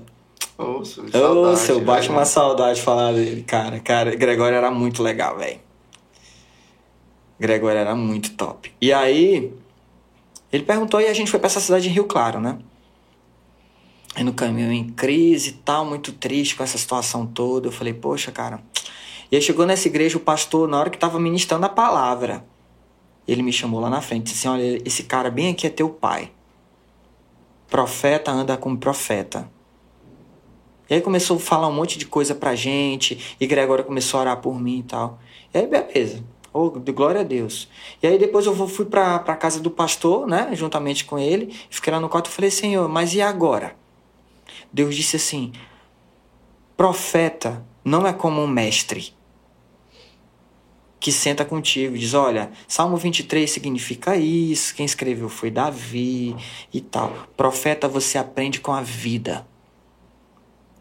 Observe a vida dele e aprenda com a vida dele. O que é que ele faz todo dia? Ora. O que é que ele faz todo dia mais? Jejua. O que, que mais ele faz? Adora. Faça isso. Era só uma questão de perspectiva, né, Mário? Você tava esperando que ele viesse pra sentar É. e ensinar como um mestre. Entendeu? Então, essas paradas que eu tô te falando, que agregaram muito valor na minha vida. Até hoje. Até hoje eu tenho buscado ter uma prática, uma disciplina nesse sentido. Não aquela obrigatoriedade ou aquela religiosidade. Eu jejuo não sei quantas vezes por, pela semana, dou tudo diz como os fariseus faziam. Sim. Não é um legalismo, mas uma disciplina. Entende? Entendi. Porque eu aprendi isso com ele. Entendeu? Então, eu já vim de uma trajetória, Deus construindo coisas dentro de mim, edificando fundamentos, fundamentando as verdades. Quando o Gregório chegou na minha vida, eu já estava meio caminho andado nesse sentido. Entendeu? Desenvolvendo a parada junto com ele. Quando o Gregório morreu, eu fiquei sem chão, velho. Mário, tu ficou mal. Cara, né, eu fiquei muito mal, velho. Cara, muita coisa na minha vida desandou. Eu só não fiquei de depressão porque Deus me deu muita graça para permanecer firme. Mas eu fiquei muito mal, velho. Muito mal mesmo. Porque é como se eu tivesse perdido meu pai, cara. Uma pessoa extremamente importante na minha vida. Não foi qualquer cara, Gregório. As pessoas têm falta de Gregório hoje daquilo que ele pregava, do Ali, jeito é, dele. mas Eu pra tenho- ti é pra mim não era coisa. só isso, entende? Pra mim era relacionamento. Quando eu ia pra casa de Gregório, as primeiras vezes, Gregório me tratava como um amigo. Uhum. Entendeu? Só que chegou um dia, quando eu ia pra casa dele, ele me colocava pra dormir numa parte de cima da casa dele. Certo? Só que foi. A, a gente foi caminhando junto, ele foi conhecendo meu coração. E, cara, ele começou a me chamar de filho, cara. Ele me colocava pra dormir no quarto do filho dele. Pegava o filho dele, colocava pra dormir no quarto dele e me deixava no quarto do filho dele. Falei, não, Gregório, não precisa, eu durmo lá. Não, cara, você é da família agora, você é meu filho, cara. Entende? Então, esses vínculos de relacionamento. Mas Gregório era um ídolo pra mim? De forma alguma. Porque eu sabia dos defeitos dele. Ah, tu, mais do que muita gente, né? Eu tava muito tempo com ele, cara. Entende? Só não mais do que a esposa dele, mas eu sabia de muita coisa. da Mônica, né? Então, assim, é, hoje, até hoje, Del, eu tenho um relacionamento ótimo com Mônica. A gente sempre ministra junto, cara.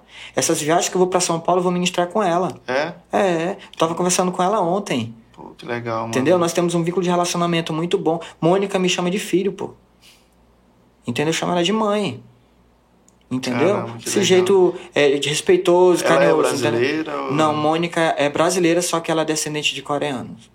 Ah, ele era argentino, ele era Não, ele era americano. Amer- americano. Americano, ele era texano-americano. e aí, então, assim, a gente tem esse vínculo de relacionamento por quê? Porque Gregório morreu, mas aquilo que foi fundamentado como família não acabou. Entendi. E muita gente disse assim: ah, a voz profética se calou. Cara, não calou, velho. Não, mano. Gregório morreu. Como é que eu vou calar a voz do Espírito Santo, cara? A voz Não, porque as profética pessoas têm a, a- acaba achando que como ele morreu, acabou. acabou, ali aquele. Não. Del, muitas pessoas começaram a desenvolver aquilo pela qual ele ativou nessas pessoas. Entende? E é assim que Deus faz, né? Exatamente. Eu sou um resultado também disso. Exatamente. Dessa parada que ele compartilhou conosco. Entende? Só que todos nós temos que valorizar a nossa trajetória antes de caminhar com o homem de Deus. Porque as pessoas associam que a porção que a gente tem agora é porque a gente caminhou com o homem de Deus. E não foi só ele que agregou isso na minha vida. Muitos homens de Deus no meu passado contribuíram para onde eu estou hoje. Entende?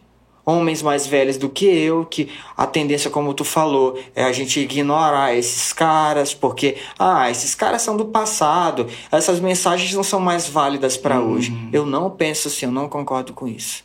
Sabe por que, que eu não concordo? Porque quando eu leio a respeito dos avivalistas do passado, eles diziam algo muito massa, velho. e eu me empolgo quando falo isso também. Eles estavam no lugar de oração, eles estavam buscando a face do Senhor. E de repente o Espírito vinha sobre eles. Puf! E eles eram tocados por Jesus, profundamente afetados pela presença e a glória de Deus. E eles continuavam ministrar as mesmas palavras, só que existia fogo agora. Entende? O que eu estou querendo dizer com isso é que você não tem que viver coisa nova você tem que viver algo novo dele. Entendi. Entendeu? É muito, é muito diferente. Você pode tocar os mesmos sol, dó e ré. Entende? Quem, tem, quem vem com novidade é ele, não o que a gente é... faz, né? Então, esses caras receberam uma porção e começaram a desenvolver coisas novas. Porque o novo de Deus não é aqui fora somente. O novo de Deus é aqui dentro. Entendeu? Entendi. Então a gente acha que o novo de Deus é tocar uma coisa mais contemporânea, é uma coisa ah, mais copiar... moderna, né? Não. Um novo estilo. Porque se de, você de, pensar dessa forma, de, a Bíblia precisa passar por algum upgrade. Só que a Bíblia, cara, ela é super atualizada. Em todas as eras. Não é a Bíblia que tem que se amoldar a mim. É eu que tenho que me amoldar à palavra. Entende? Então, o novo de Deus muitas vezes não é fora. Mas quando você fecha os seus olhos e você diz assim: Jesus, o que é que o Senhor pensa a meu respeito? O que é que o Senhor sente? O que é que o Senhor está vendo dessa situação? Tudo muda. Entendeu? Aí é o discernimento. Ver além da visão. Entendi. Além da sua vista natural. Ter uma visão e um discernimento espiritual. Então, Gregório agregou muito na minha vida nisso, cara. Porque eu comecei a desenvolver isso. Entendi. Entende? Quando o Gregório morreu, eu me senti super órfão. Só que aí, cara, eu comecei a ler a palavra. E aí eu li a respeito do Espírito Santo, cara. Sabe? Eu entendi a sensação dos discípulos quando Jesus morreu, cara. Entende? Cara, tu é louco, tu não tem noção. Deus, eu chorei muito, cara. Cara, eu chorei muito, eu chorei muito, eu chorei muito, eu chorei muito, cara. Muito, muito, muito mesmo. A, a, a uma pessoa extremamente importante morreu, cara. E não tinha como voltar. Fui pro funeral. Mônica me desafiou a ministrar no funeral. Meu Deus, foi mesmo, Mário? Foi. E eu ministrei, bicho, e a presença de Deus tava violenta, velho. Aquilo não era um funeral, cara. Aquilo era um culto de avivamento, velho. Bicho, olha como é a história que louco, né? de, de, um grande homem de Deus. Pois cara. é, cara. Eu tava lá ministrando, e um amigo meu. normal do ir, ir pro, pro enterro, pro velório, é, é, é, a coisa mais horrível do Pessoas mundo. se converteram com o funeral de Gregório. Homens e mulheres foram ativados com o funeral de Gregório. Um pastor mandou uma mensagem para mim e disse assim: Mário, eu já tô 15 anos no ministério. Meu coração tá frio, cara. Quando eu escutei é, é, eu assisti o funeral desse cara, meu coração queimou de novo. Mário, eu tô vivendo uma plenitude no meu ministério como nunca antes. O cara até morto fala, velho. E aí eu ministrando a oração lá, Aí um amigo meu chegou para mim depois chorando, cara, Mário, cara, bicho, como é que tu aguenta, cara? Eu falei, o quê, cara? Como é que tu aguenta tocar? Eu falei, mano, a presença de Deus tá aqui, tu tá chorando. Não é por causa da morte do cara somente. O Espírito Santo tá aqui. Ele falou, cara, é verdade, bicho.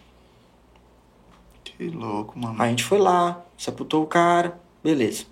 Aí no ano seguinte eu fui em São Paulo. Aí eu fui lá. no cemitério. Sim. Aí fui procurar lápide, como eu tinha tava participando do funeral, eu achava que sabia. Só que eu não sabia, eu tava perdido, porque o, o cemitério é enorme e muito lindo. Talvez algumas pessoas dizem, ah, Mário, visitar cemitério. Sim, sim. Cara, eu não fui lá pra honrar morto. A não existe, memória, né, não pô? existe comunicação. Eu fui lá pra agradecer a Deus pela vida desse cara. Nada de idolatria. Sim, só um. s- Foi uma Exatamente. simples simbologia, Exatamente. Quando eu cheguei no cemitério, mas o foco era esse. Cheguei no cemitério, tava andando e veio um cara na moto que faz a ronda do cemitério. O cemitério é lindo, cara. Parece aquelas, aqueles cemitérios americanos, cara. né, cara? Uhum. É, Jardim Getsemane o nome. Top. Muito bonito. Eu tava lá e ele chegou assim: O senhor tá precisando de alguma coisa? Eu falei: Sim, amigo, eu tô procurando a lápide de um amigo meu. Aí ele virou pra mim: De quem? De Gregório McNutt? Eu falei: Como é que você sabe? Ele falou: Cara, porque esse cara tem recebido muitas visitas aqui. Eu não conheço esse cara, mas ele deixou um legado. É, com a cara. Louco, velho. Esse cara deixou um legado. Eu Você era um pro- funcionário do cemitério? Exatamente. Aí eu me apresentei e falei, ô cara, meu nome é Mário e tal. E, e eu, eu caminhei com ele um tempo. Ele falou, Mário, é, esse cara deixou um legado, cara. Tem muita gente vindo visitar ele aqui, cara, no cemitério. E eu vou te dizer mais. A galera tem trazido violão e tem tocado aqui, bicho, uma, uma presença de Deus é muito forte nesse lugar, cara. O cemitério, cara. A galera não vai lá pra, ô, ô Chama. Gregório, ô, saudade de ti, Gregório. Não tem comunicação entre os vivos e os mortos, cara. Entendeu? Mas a galera vai lá, Senhor, eu quero te agradecer pela vida do nosso amigo, cara, do irmão, do Gregório, Senhor, que foi um cara que liberou uma palavra na minha vida. E aí o cara começa a liberar aquilo ali, o Espírito Santo vem, pô, toca o cara. E ele disse que tá acontecendo isso lá. Que coisa, cara. Entendeu? Deixou um legado, cara. Deixou. Não morre o legado. É diferente de herança. Herança são coisas. Legado é uma vida. Ele deixou uma vida, velho. O legado fica pra quem tiver vivo. É. Fica, né, cara? Então a voz profética não se calou, mano. Deus levantou muitas outras vozes através da- do, do mover do Espírito Santo. Entendeu? Muitos novos Gregórios aí. Exatamente. estão não ser vindo, igual né? o cara. Não falar, e aí, car, Ah. beleza, car? Não. Não tocar como o cara tocava. Apesar de algumas coisas parecerem. Estão... Mas a mensagem, mano. Mas a mensagem, o legado. Porque é espiritual, cara. Eliseu era diferente de Elias. Entendeu? É verdade, Recebeu a capa, mas era diferente. verdade. Entende? Então, assim, nós precisamos saber de onde a gente veio, de quem a gente veio, saber quem a gente é, porque a gente vai saber para onde a gente vai. Entende? Então, assim, eu tenho a minha identidade, cara. Eu sei que eu tenho um pai, que Deus é o meu primeiro pai. Eu tenho uma origem, eu sei quem eu sou, eu sei para onde eu tô indo. Entende? E o que falta para essa galera hoje é isso. É a, é a falta de, de, de, de perspectiva da vida, cara, de destino. Porque eu tô aqui? Quem eu sou? Cara, isso aí é. Pra onde eu tô indo? O que é que eu tô fazendo? Cara, isso muda tudo, velho. Isso muda toda a tua perspectiva de vida. Entende? Então eu comecei isso aos meus oito anos de idade. Quando eu completei 15 anos, comecei a desenvolver a parada na adoração, tocando um instrumento. Quando chegou em 2000, eu comecei a liberar adoração através é, da voz, cantando e tocando. Aí eu tive, em 2002, eu tive essa parada. É esse ponto bem aqui que eu quero para complementar. Em 2009, 2010, eu estava sentindo que Deus estava querendo me transicionar para um novo tempo. Né? Eu estava ministrando em é, Juazeiro do Norte, no Ceará. 2009? 2009 e 2010, mais ou menos esses meados dessas datas. Eu tenho tentado lembrar dessas coisas para ficar como um marco para mim, Sim, sabe? Para também ajudar as pessoas a ir compartilhando nessa questão da trajetória. E eu estava lá nessa, nessa, nessa, nesse, nessa cidade, e aí eu estava ministrando juntamente com o pessoal da minha, minha igreja. A gente foi lá ministrar um seminário a respeito de oração e tal, de batalha espiritual. E aí, e aí depois que, que acabou a conferência, no sábado eu tive um momento lá com o senhor na fazenda, que a fazenda é um lugar alto, assim, a cidade fica toda embaixo. E, Massa, cara, né? eu orando lá, falei, Senhor, eu tô querendo que o Senhor me dê uma diretriz para esse novo tempo. Eu tô sentindo que o Senhor tá querendo me levar para uma nova estação e tal, aquilo outro. E orando, e orando, e orando, e orando, colocando diante do Senhor. E Deus não falou nada. Beleza. Quando eu vou pro culto no domingo de noite, é, a gente foi pro, a gente estava ministrando um seminário numa, num lugar, né, numa uma, uma empresa. Aí no domingo de noite a gente foi para uma igreja, ministra, é, participar da reunião. Aí na segunda a gente ia voltar para cá para São Luís. Aí no domingo a gente chegou numa reunião, o pastor estava ministrando lá, um pastor de outra cidade da Bahia, de uma cidade da Bahia. Acho que Vitória da Conquista. Ele estava liberando lá a respeito da presença de Deus e tal, aquilo outro. E no final ele chamou e disse assim: Se você quer receber a oração, vem aqui na frente. Eu queria convidar você para vir aqui na frente. E eu fui. Na hora que eu estava lá na frente, o pastor vira para mim e disse assim: Você não é um papagaio. De, do, do, do, nada, nada no assim. meu ouvido. E saiu e foi ministrar na vida de outras pessoas. E depois ele voltou e disse assim: Você tem a unção do Irapuru. Minha cabeça bugou. Mas eu ouvi e guardei. Papagaio, aí vim para São Luís, eu vim no, no caminho todo para cá, que é mais ou menos quase uns dois dias de viagem, um dia e pouquinho de viagem. Eu vindo para cá e eu pensando nisso, e eu falei assim: o que isso significa?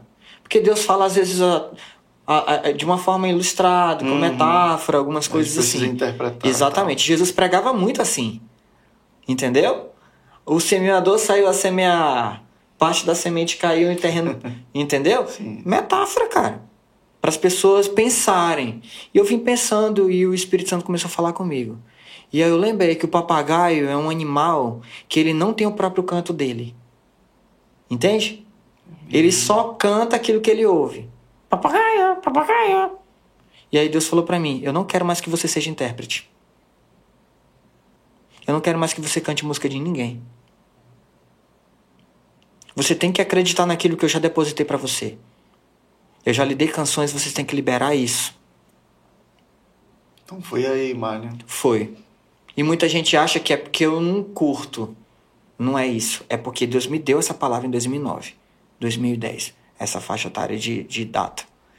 E aí você tem a unção do Irapuru. Eu fui pesquisar a respeito do Irapuru quando não eu cheguei aqui. O Irapuru é um pássaro que só tem na região norte da América do Sul. Ele é um pássaro que ele tem um canto totalmente diferente dos outros pássaros.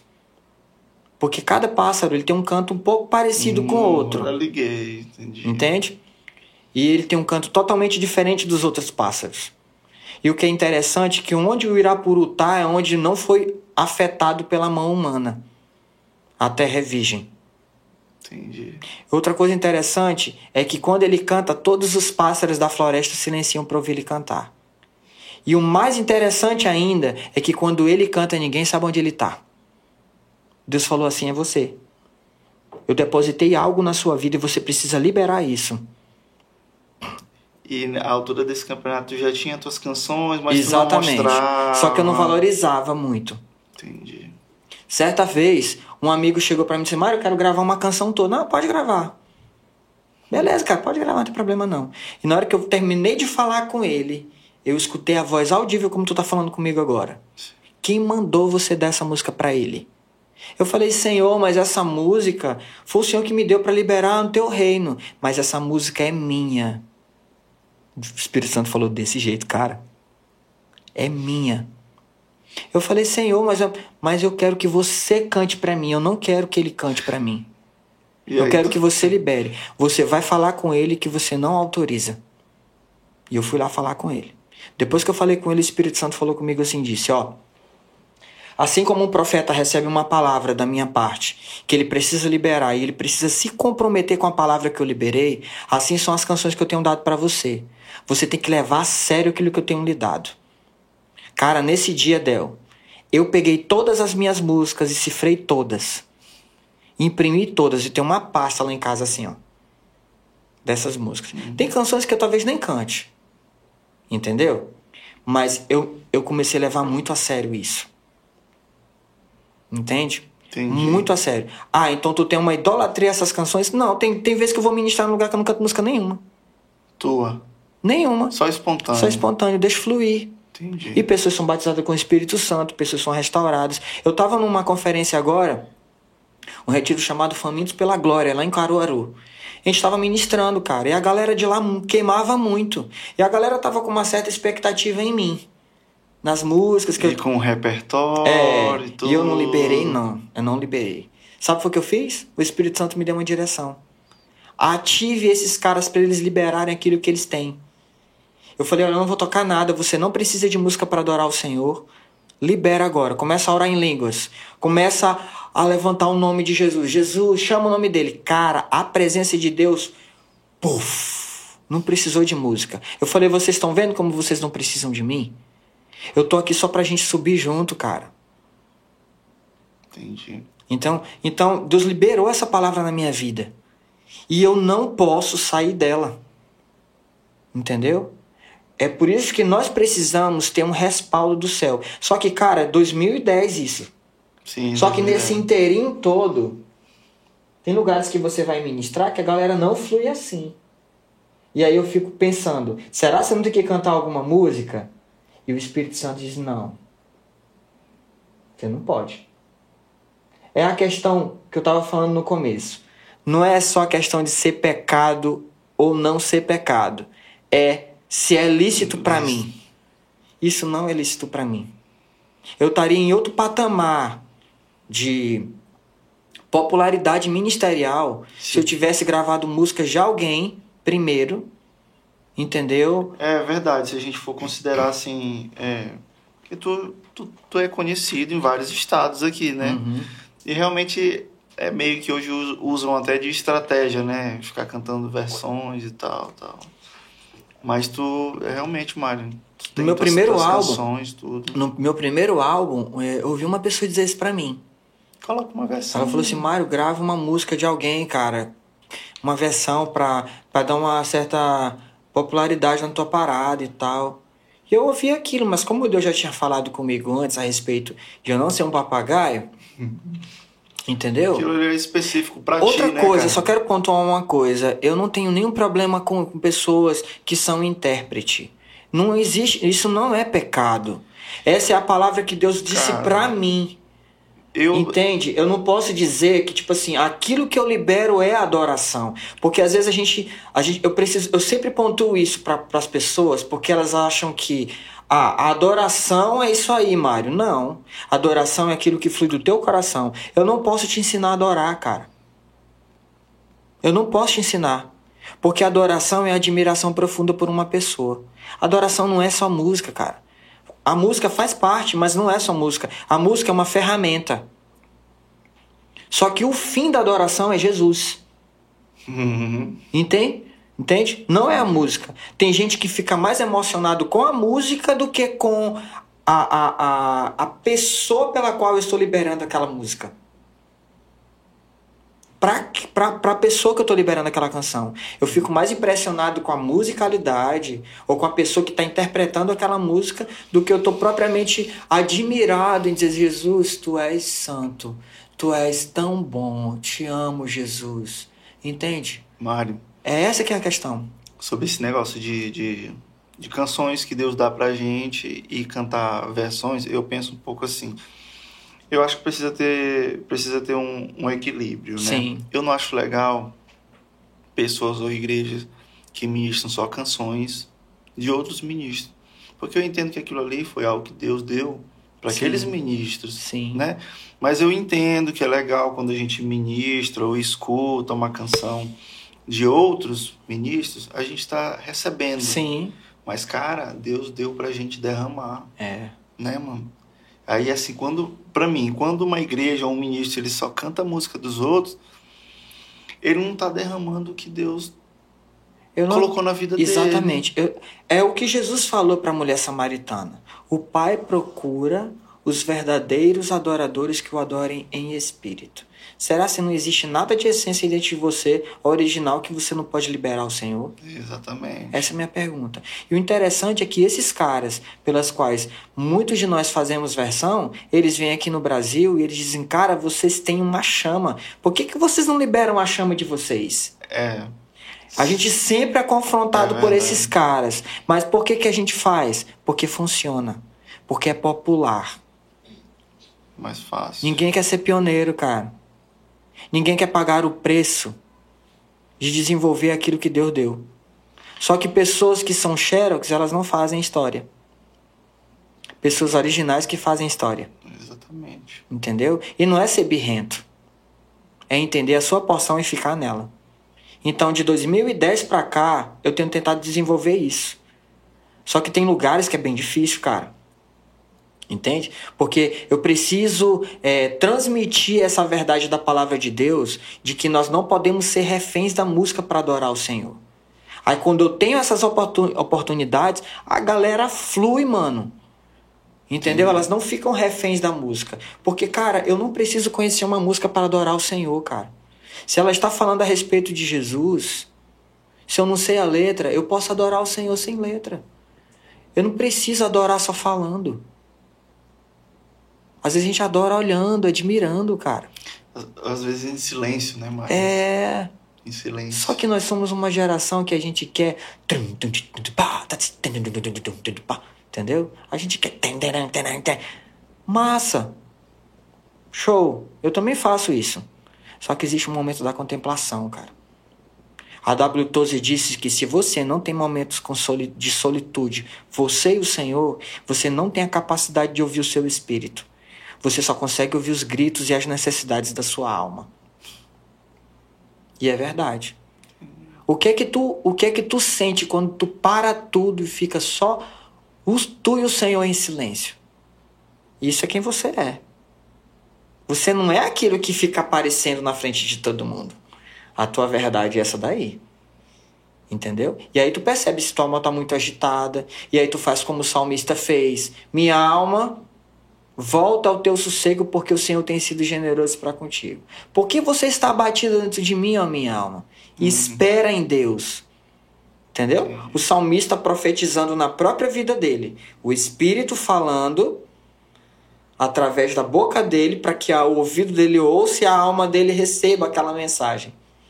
Entendi. Entendeu? Então é nesses momentos que a gente precisa discernir. Existe um momento da celebração, júbilo, top. Existe um momento do louvor, top. Existe um momento da adoração, top. Existe um momento da, do, do fluir, top. Existe um momento da contemplação. Existe um momento, cara, que tem que silenciar, silenciar tudo. Silêncio. Entendeu? E a gente precisa ter essa sensibilidade. Eu tenho pedido muito, cara, pro Espírito Santo, velho. Muito. Espírito Santo, me dá sensibilidade. Me dá sensibilidade. Eu não quero te perder. Del, a gente pode perder a presença de Deus, cara. A gente pode, cara. Quando a gente acha que o Espírito Santo só faz as coisas desse jeito aqui, ó, dentro dessa caneca aqui, a gente não pode limitar o Espírito. A Bíblia diz que o Espírito Santo é um sopro. É o Ruach. Entendeu? Ele sopra onde quer, ouves a sua voz, mas não sabe de onde vem nem para onde vai. Assim é a gente que que é guiado pelo Espírito dele. Entendi, mano. A gente não pode dar medidas do nosso Deus, né, cara? Exatamente. A gente não pode limitar gente não pode ele. moldar. Por isso que eu tô falando é, em relação a essa questão de ser intérprete, ou então liberar aquilo que Deus tem colocado, dizendo que aquilo que Deus me liberou é que, que é de Deus e o intérprete não é. Eu não posso falar isso. Entende? Entendi. Eu, eu- você tem que descobrir. É essa que é a questão que a gente não quer, cara. E a gente, sempre quer vai um para a cara. oração, cara. A gente quer um cara que vai dar uma diretriz pra gente. Mas a gente não quer ser um cara que vai aos pés de Jesus para receber dele. Entende? Deus deu essa palavra pra mim, mas talvez essa palavra não seja pra ti. A forma que eu conduzo e ministro a adoração foi o que Deus, a porção que Deus me deu, mas talvez não seja a tua. Entendeu? Talvez a minha parada, talvez né? a minha parada seja a parada da contemplação e a tua parada, a tua parada seja o hard rock. Entende? Ah, talvez a minha parada seja o hard rock, mas a parada do meu irmão é liberar um forró que engrandece o nome de Jesus. Entende? Tudo tem a ver com o coração, velho. Sobre tudo que você deve guardar. Guarde bem o seu coração, porque dele procedem as fontes da vida. É tudo a respeito do coração. Eu não posso pegar essa palavra e dizer para todo mundo fazer isso, mas eu posso dizer para todo mundo que adoração não é só música. Eu posso dizer para todo mundo que Deus não ouve música somente. Deus recebe incenso. Eu posso dizer para as pessoas que elas precisam ter entendimento daquilo que elas estão cantando. Porque assim como Deus pediu conta daquilo que tu orou aquele dia, uhum. em 2013 foi? Sim, 2013. Pois é. Entendeu? A gente precisa ter responsabilidade com aquilo que a gente está cantando. Ou você canta pela fé, que tem coisas que eu canto pela fé. Entende? Entendi. Senhor, eu te amo mais do que tudo. Mentira. Não ama, cara. Existem muitos amores rivais que rivalizam dentro de nós, do nosso coração. Mas a gente pode cantar profeticamente: Senhor, eu não vivo isso ainda, mas eu profetizo, canto profetizando. Eu quero ser. Eu quero ser. Entendeu? É isso que é cantar com entendimento. É isso que é não ser hipócrita. Isso é, é racional, essa... né, pô? Exatamente. É isso que a palavra fala a respeito de é, é, em espírito e em verdade. Mário, por isso que em alguns momentos é melhor, no nosso, no nosso momento de adoração ou de oração, a gente ficar em silêncio. É. Eu acho que é muito mais sábio, né, cara? E outra coisa que eu também quero só pontuar, porque as pessoas podem pensar, ah, São Mário Marcos, é, é, então ele não canta músicas de ninguém, ele não escuta ninguém, escuta. Mas quando você começa a se aprofundar um pouco mais em algumas coisas em Deus, você percebe os caras que têm essência uhum. daqueles que não têm essência. Eu não escuto pessoas que estão muito em evidência porque todos falam. Eu escuto para ver se o cara tem essência, se o cara tá cantando uma essência. Aí eu a gente flui junto. Aí sim, né? Entendeu? Não, então eu escuto, vai, eu não sou. Não vai na onda aí, né? É, não sou um cara, ah, tá, todo mundo não, não é legal, não. Não, não é isso. Primeiro é que tu precisa te identificar também, né, com, com o ministro, né, com o que ele canta e Exatamente. Tal. E todos nós temos uma certa influência. Não é né? é impossível, Mário. Ninguém, ninguém é. faz nada. Ah, eu vou fazer um acorde que ninguém fez. Ninguém faz nada Eu vou nada. inventar uma nota que ninguém fez. Cara, isso não existe. É isso que eu estou falando da ativação do Espírito Santo com fogo na nossa vida. Entende? Por quê? Uhum. Porque quando ele queima dentro de ti, tu toca o mesmo dó, mas é diferente. Entendeu? Mesmo dó, sol e fá. Simplesão. Mas o novo é de Deus, né, Exatamente, né, o novo vem porque pre... na hora que você tange o instrumento, você não está só com a musicalidade, você entende Espírito Santo flui em mim através de mim e você dá aquele dó, dó, e aí você percebe que o Espírito já começa a mover. Deus começa a te dar visão e como você começa a perceber que anjos estão se movendo e tocando em pessoas, você começa a perceber que o reino espiritual tá, ó, fluindo, Deus querendo liberar algo. Entende? Entendi, mano. É essa que é a questão, mas você precisa ser ativado pelo Espírito, cara. Entende? Você precisa ter essa vida. Mário, como é que eu busco isso? Orando, lendo a Bíblia, tendo um momento de adoração. E, e, e colocando uma palavra que Jesus disse: Se você me buscar, você vai me encontrar. Jesus, tu disse isso, cara. Tu tem compromisso com a verdade da tua palavra. O Senhor precisa se revelar para mim. E ele vai se revelar, cara. Maria, além de tudo isso, na própria conversa aqui contigo, uma coisa também que é importante para a vida do crente, do cristão, é ele ter uma figura ali de referência. Sim. Né? Até para a própria ativação, né? Assim como na tua vida teve teu próprio pai, né? Pastor Mário, o Gregório. Sim. Outros pastores que passaram na é, minha vida também. A importância da gente, da gente ter alguém assim como, como referência, né, Sim. né, para para ajudar a gente a caminhar, né, cara? Sim, com certeza. Com o equilíbrio. Com equilíbrio. Né? Aquilo que equilíbrio. a gente conversou também, né? De olhar para aquele cara e respeitar aquilo que ele carrega em Deus, mas entender que ele é homem como eu, sujeito às mesmas falhas. Assim como aconteceu, está escrito em Tiago, né? Que falando a respeito de Elias, de orar de uma forma fervorosa, Sim. que Elias orou e ele era um homem sujeito às mesmas fragilidades que nós mas ele orou fervorosamente e Deus respondeu e mandou a chuva. Entendeu? Então nós somos homens, cara. Mas nós temos uma porção que de Jesus que está sendo acrescida no nosso viver, cara. Amém. Amém, mano? Amém. Mano, obrigado, cara. Eu que te agradeço, Eu cara. gostei, Obrigado mano. pela oportunidade de poder compartilhar um pouco da minha história para as pessoas. Eu creio muito, Del, que isso daqui vai ser uma ferramenta para edificação de muitas pessoas. Elas não vão ouvir para obter somente informações.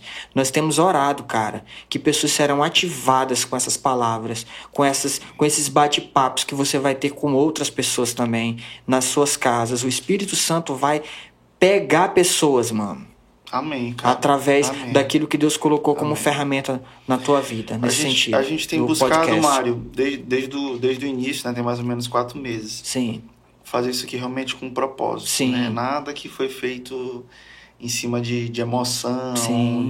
de oba-oba. E o propósito mesmo é trazer essa mesa aqui, mesmo que de forma espontânea, Sim. livre, mas abençoar a vida da galera, entendeu? Com, com os testemunhos. E a gente vai crescer. A gente tá hoje tá aqui no meio de uma Não, reforma. mas tá muito top, cara. Foi muito bom, muito obrigado. Eu me sinto muito feliz de poder, mais uma vez, com- é, reafirmando, compartilhar isso com as pessoas, entende? Porque à medida que a gente vai falando, é, a fé vem pelo ouvir Sim, e ouvir da sim, palavra de sim. Deus. Essas experiências que eu tive foram todas baseadas na palavra. Amém. Isso também me edifica, isso me fortalece de que temos uma história, que Deus ainda tem uma continuidade nisso ainda. É bom a gente falar da nossa história, É. né, Mário? É bom pra gente mesmo, Sim, né? sim. E de quebra abençoa a vida da- Verdade. do nosso amigo. Mário, eu vou querer te trazer aqui de novo, quando o negócio estiver bonitão. Top. Trazer aqui, de repente, mais alguém aqui pra Amém, gente fazer uma mesa legal. Amém. Mas eu tenho um carinho muito grande por ti. Eu sei disso, mano. Eu também por ti, cara. Muito obrigado, viu? Valeu, mano. Valeu, falou.